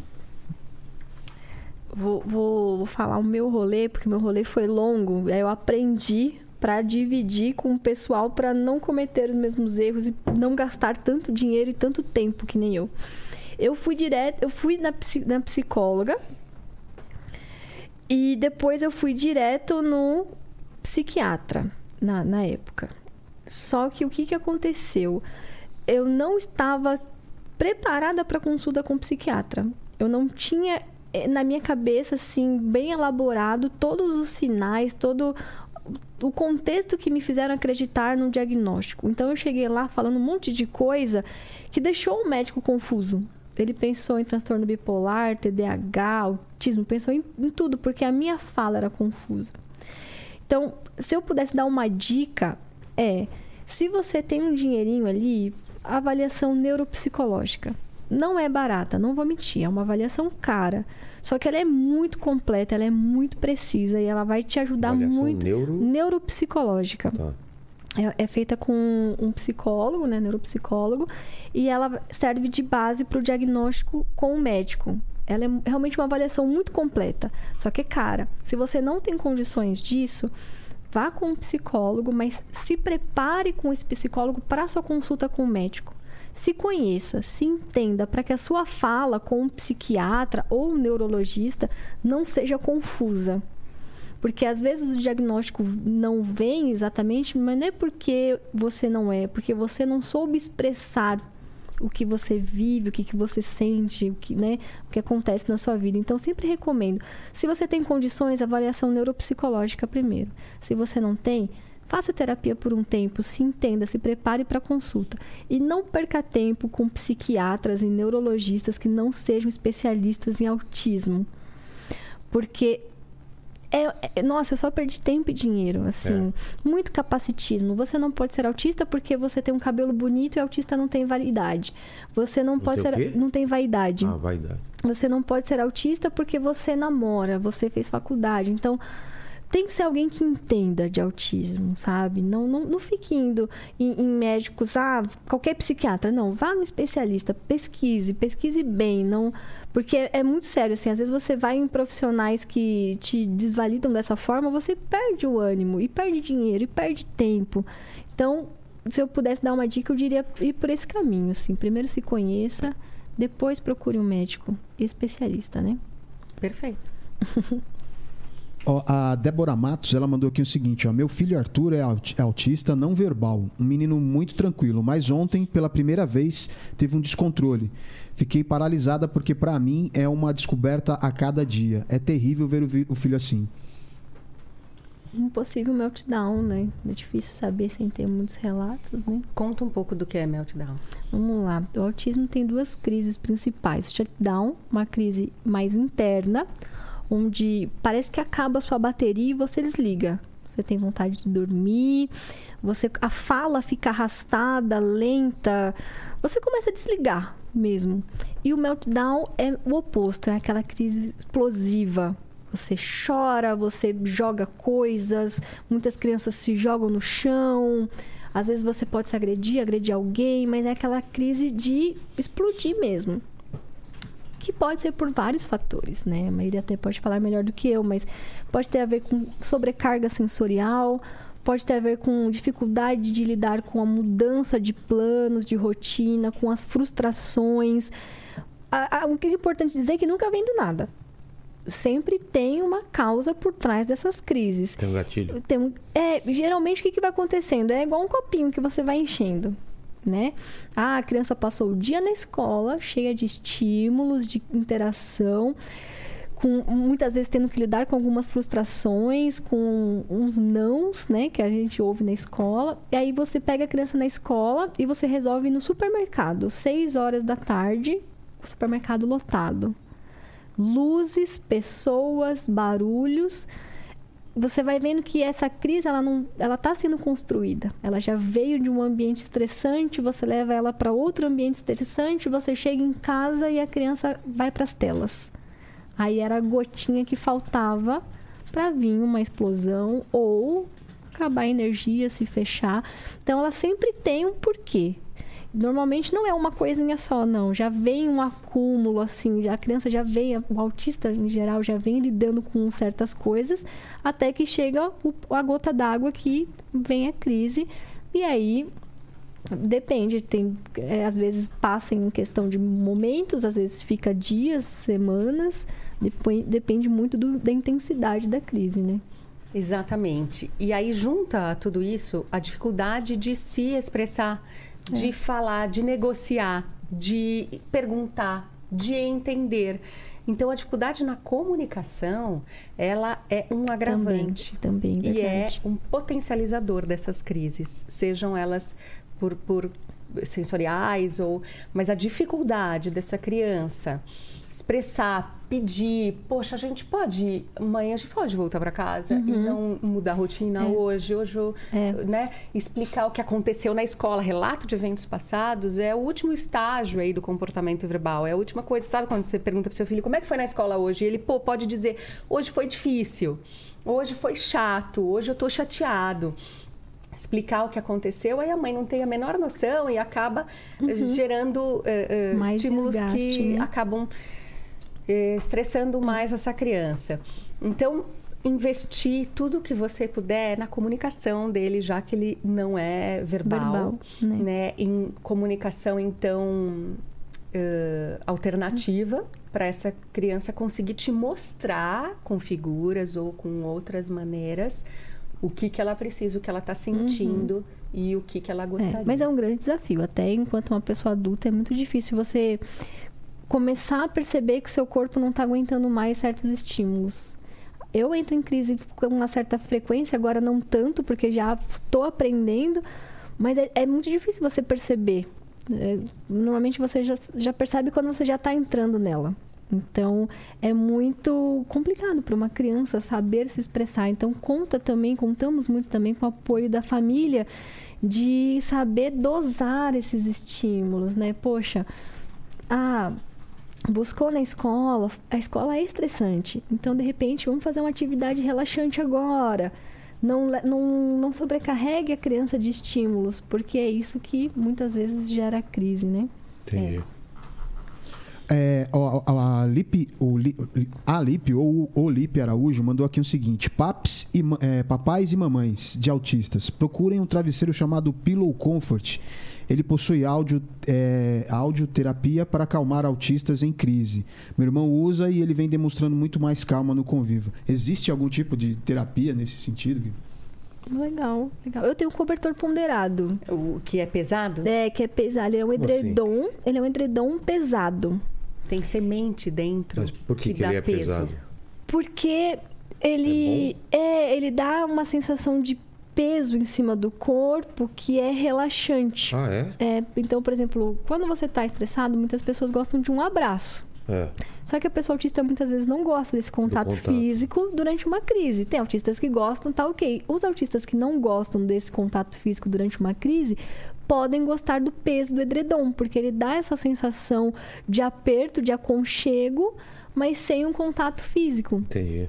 E é muito bom para o sono também, né? Ele não é só para pessoas autistas, para pessoas ansiosas, para as pessoas que sofrem de insônia, por trazer esse, essa sensação de, de toque mais profundo que muitas vezes é relaxante para alguns pra autistas alguns tipos, que têm... né?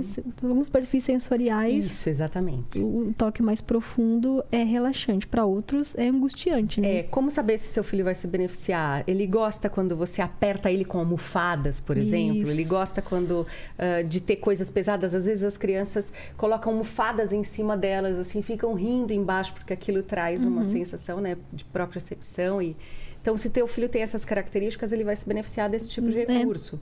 É. É, o, o, travesseiro é a mesma coisa, né? Algumas crianças podem se beneficiar, precisa ver se é o é. perfil legal, mas perfil boa sensorial. dica. Boa dica. E a Pamela Baronesa. E o travesseiro, né? Que tem o som. É, né? Eu, eu é. falei o quê? É, não, travesseiro, ah, travesseiro. Não, não, é o nome. Ah. É o. Peraí, deixa eu achar aqui. Pillow é, é, Pillow é, Pillow Comfort. Pillow, Comfort. Pillow Comfort. É, não sei se é marca, se tem outros também, mas é. fica a dica aí. Fica né? a dica aí. Fica a dica. É. Procurar uma TO também, né? A TO, a, TO, a terapeuta ocupacional, ah, tá. ela é a, a, a, profissional que, que, que sabe reconhecer esse perfil sensorial e pode dar várias ah, dicas entendi. também. Ó, e a Pamela Baronesa ela mandou o seguinte: a minha dúvida seria por que pessoas adultas precisam do diagnóstico quando já têm a sua vida formada? Aí ela complementa: desculpa a minha ignorância. É interessante. Desculpa, já tá pedindo desculpa, é, provavelmente. É, viu? Já pedi desculpa. É interessante isso. É, eu acho que nunca é tarde para você se conhecer. Primeira coisa, né? A partir do momento que você se conhece, se compreende, você começa a usar as ferramentas que você tem a seu favor. No meu caso, eu não tinha vida feita nenhuma. Eu tava um caos, perdida. Eu precisava de um norte. O diagnóstico veio num momento assim que eu precisava saber para onde eu iria, quem eu era Né? Eu acho que muitas pessoas autistas que têm um diagnóstico na fase adulta estão com essa sensação de estarem meio perdidos e precisarem de, de um norte, de se entender, de se encontrar. Então, eu acho que autoconhecimento nunca faz mal, sabe? É sempre benéfico saber quem você é, como você funciona, o que, que é melhor para você, o que, que não é bom para você. Não, é o tipo de coisa que eu não vejo mal algum em estar tá indo atrás, não. Uhum. É isso. Aqui foi. Foi? E aí? Faltou algum aspecto que vocês acham? Acho que Tem tanta coisa, né? É, a, gente, muito sobre a gente ficaria aqui a noite toda, é. o dia inteiro falando ah, sobre ah, isso. Eu acho que né? Nosso foi bem tema completo, né? Predileto. Faltou alguma coisa, Gabi? Não, acho que vocês falaram a maioria. É. Foi é. fluindo. Falamos pra caramba. Uh. Então, agradecer demais a presença de vocês e, e para finalizar, eu sempre faço três perguntas. então, começar pela Tabata. Vamos lá. A primeira pergunta é o seguinte: é, olhando para trás na tua vida, qual foi o momento mais difícil para você? Ah, as crises, assim. Eu acho que quando eu não me senti capaz, quando eu não confiei em mim, eu estava nesse processo de me sentir perdida, sem, antes do diagnóstico, né? Eu me lembro de sentar no chão do meu quarto e falar: não vou dar conta não vou conseguir seguir na vida, assim, tá tudo errado. Eu, eu pareço que eu tenho tanto potencial, mas na hora de executar eu não consigo. E aí veio o diagnóstico, veio um monte de coisa junto, e aí eu fui entendendo, e hoje eu olho para isso que faz quatro, cinco anos e falo, cara, quanta coisa aconteceu. Um diagnóstico não é só um papel, não é só um rótulo. Foi a, a portinha que eu abri para a qualidade de vida. Então, acho que o ponto mais baixo foi quando eu deixei de acreditar em mim, com certeza, assim. Acho que quando a gente deixa de acreditar, ninguém mais acredita e aí a gente se reerguer ainda é mais difícil, né? Maíra? É. Eu tive vários pontos baixos, né? Como todo mundo, assim, da vida. Mas agora, pensando um que foi bem impactante, toda vez que eu lembro, eu tenho um Sabe quando dá aquele aperto, assim, aquela angústia, uhum. assim? Foi a primeira vez que eu fui atender um paciente de verdade, né? Autista de verdade, assim, que eu já tinha visto é, em livros, já tinha trabalhado com pesquisa, mas atender, que eu fui na casa dele e ele tinha, ele já era maiorzinho, porque quanto maior e, e, sem tratamento, mais difícil, mas os comportamentos ficam. Porque enquanto a criança é pequenininha, é, você tem como segurar, você tem como conter, o, o, o, uh, o agito é menor, menos impactante, uhum. né? E aí eu fui atender uma criança maior, que já tinha 9 anos de idade e que não parava com hiperatividade associada e que ele só ficava recortando e rasgando coisas, rasgando coisas. Tudo que ele via, que ele podia, ele pegava, ele rasgava, ele rasgava, ele rasgava. E eu já era assim, a décima terapeuta que estava indo lá. E daí eu cheguei na casa e eu não tive assim, a menor ideia do que fazer com ele. Tudo que eu tinha lido, tudo que eu tinha estudado, todos os brinquedos que eu tinha levado, ele jogava, ele não queria nenhum daqueles, ele só ficou procurando na minha sacola o que, que ele podia pegar para rasgar. Então aí ele pegou as caixas dos brinquedos e começou a rasgar, rasgar, rasgar, picotar, picotar, picotar. E eu fui embora, sem conseguir fazer nada. E eu não atendi mais essa criança porque eu não tinha uh, recursos, recursos né? para atender. Isso faz já muitos anos. E eu não, não me senti capaz de atender, assim. E, e eu aprendi um monte com isso, porque hoje, né, claro, a gente tenta treinar a equipe, capacitar e usar para atender qualquer criança que precisa, mas aquela criança precisava muito. E eu sabe, eu já era a décima que estava ali. Uhum. Eu, mais uma que não conseguiu, assim. Então, esse foi, sem dúvida, o ponto mais baixo, assim, da, da minha carreira que me fez entrar em contato com a nossa limitação, uhum. entrar em contato com, né, eu, eu não tenho nenhum problema em, em, em dizer que, né, que, que, nem sempre eu fui uhum. uh, capaz e que eu continuo aprendendo um monte de coisas novas e tudo bem. E esse acho que foi um, um ponto assim. É, é difícil quando é. você quer fazer a diferença, você quer ajudar e você não tem a menor ideia do que fazer. É muito difícil atender uma criança que que está numa situação uh, dessas e que já está grande, porque a criança pequena ela é mais fácil de atender quando é um caso de autismo, esse era nível uhum. 3, né? De que precisava de, de um cuidado intenso e a gente não sabe o que fazer, é bem difícil. Imagina. A segunda pergunta é qual seria a última frase de vocês para o pessoal que voltar daqui anos e anos aqui desse, nesse programa, o epitáfio, qual seria? Ah, eu queria poder escrever. Eu fiz minha parte. já tá aí, eu já tá. quero escrever isso com a consciência fez. tranquila. Fez sua parte, né? Eu espero que sim. É, eu Não acho vai que ser me desculpa, muito. né? Não, Não vai ser me não, não, desculpa. não, não, não. Boa, Nada não de mesmo. desculpa. É, né? Nada de desculpa. Não mesmo, é. Eu acho que, o- para mim, ah, eu gosto muito de uma, de uma frase do Cortella, assim, que eu, que eu colo, Do assim. Cortella? É, do Cortella. Claro, Cortella, falar, né? Que ele fala assim, é, faça o melhor que você pode com as condições que você tem, enquanto você não tem condições melhores para fazer melhor ainda. Então, vamos continuar fazendo, porque se ajuda uma criança, uma família, uma história, já vale a pena. Todas essas batalhas, todos esses esforços, tudo que a gente ouve, né? Que redes sociais é, é é difícil, né? A gente É. entra num burnout, tem muitas mães e profissionais que, poxa, ficam chateados com alguns comentários e tal. Porque tem pessoas né, que, que, que são difíceis de lidar em todos os lugares e tal. Ou porque você falou uma coisa, ou porque você deixou de falar uma coisa, quando você se expõe muito nas redes sociais, isso acontece. Então, é tentar melhorar sempre, agir com propósito, e o propósito é deixar, se a gente puder fazer a nossa parte para um elo que deixa a vida dessa pessoa um pouquinho melhor, que ela possa deixar a vida de outra um pouquinho melhor, a gente faz uma corrente do E bem. assim vai. Exato. Isso aí. E a terceira é. A terceira pergunta é se vocês têm alguma dúvida. Deixa aí o questionamento para o pessoal. Ah, eu tenho várias, mas não são socialmente aceitas. De- ah, são as melhores, pode falar. Essa tem uma pergunta que eu me faço desde criança: é por que, que a gente tem tanto medo de ser quem a gente é? Nunca cheguei numa resposta que fizesse realmente sentido. A gente tem medo do julgamento dos outros, né? Por que, que a gente não é quem a gente é? Nunca tive essa resposta. E você, mãe?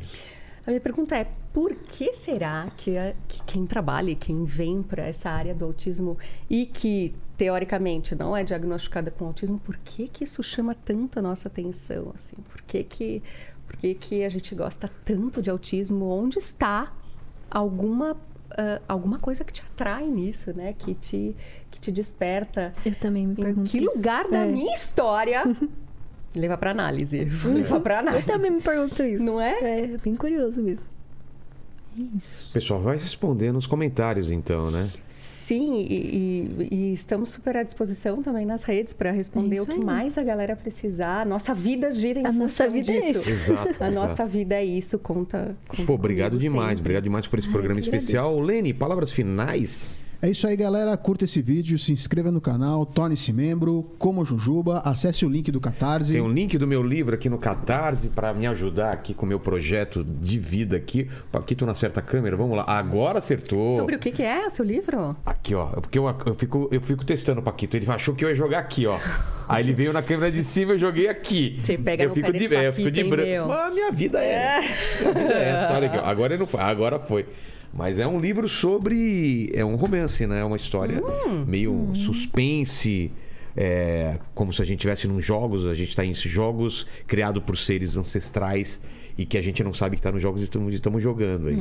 Que Então, legal. são várias perguntas que são levantadas aqui, só que são respondidas, né? Nesse Legal. caso. Lerei Legal. com certeza. Então, obrigado demais. Obrigada a você. É, quem tiver visto esse vídeo até o final, prove que você chegou até o final e escreva nos comentários. Não peça desculpas, que a gente sabe que você sabe que a gente É verdade. sabe, entendeu? É. Então, até mais, gente. Até mais. Valeu. Beijo grande. Obrigada. Tchau, tchau, Valeu. gente. Tchau, Valeu. tchau.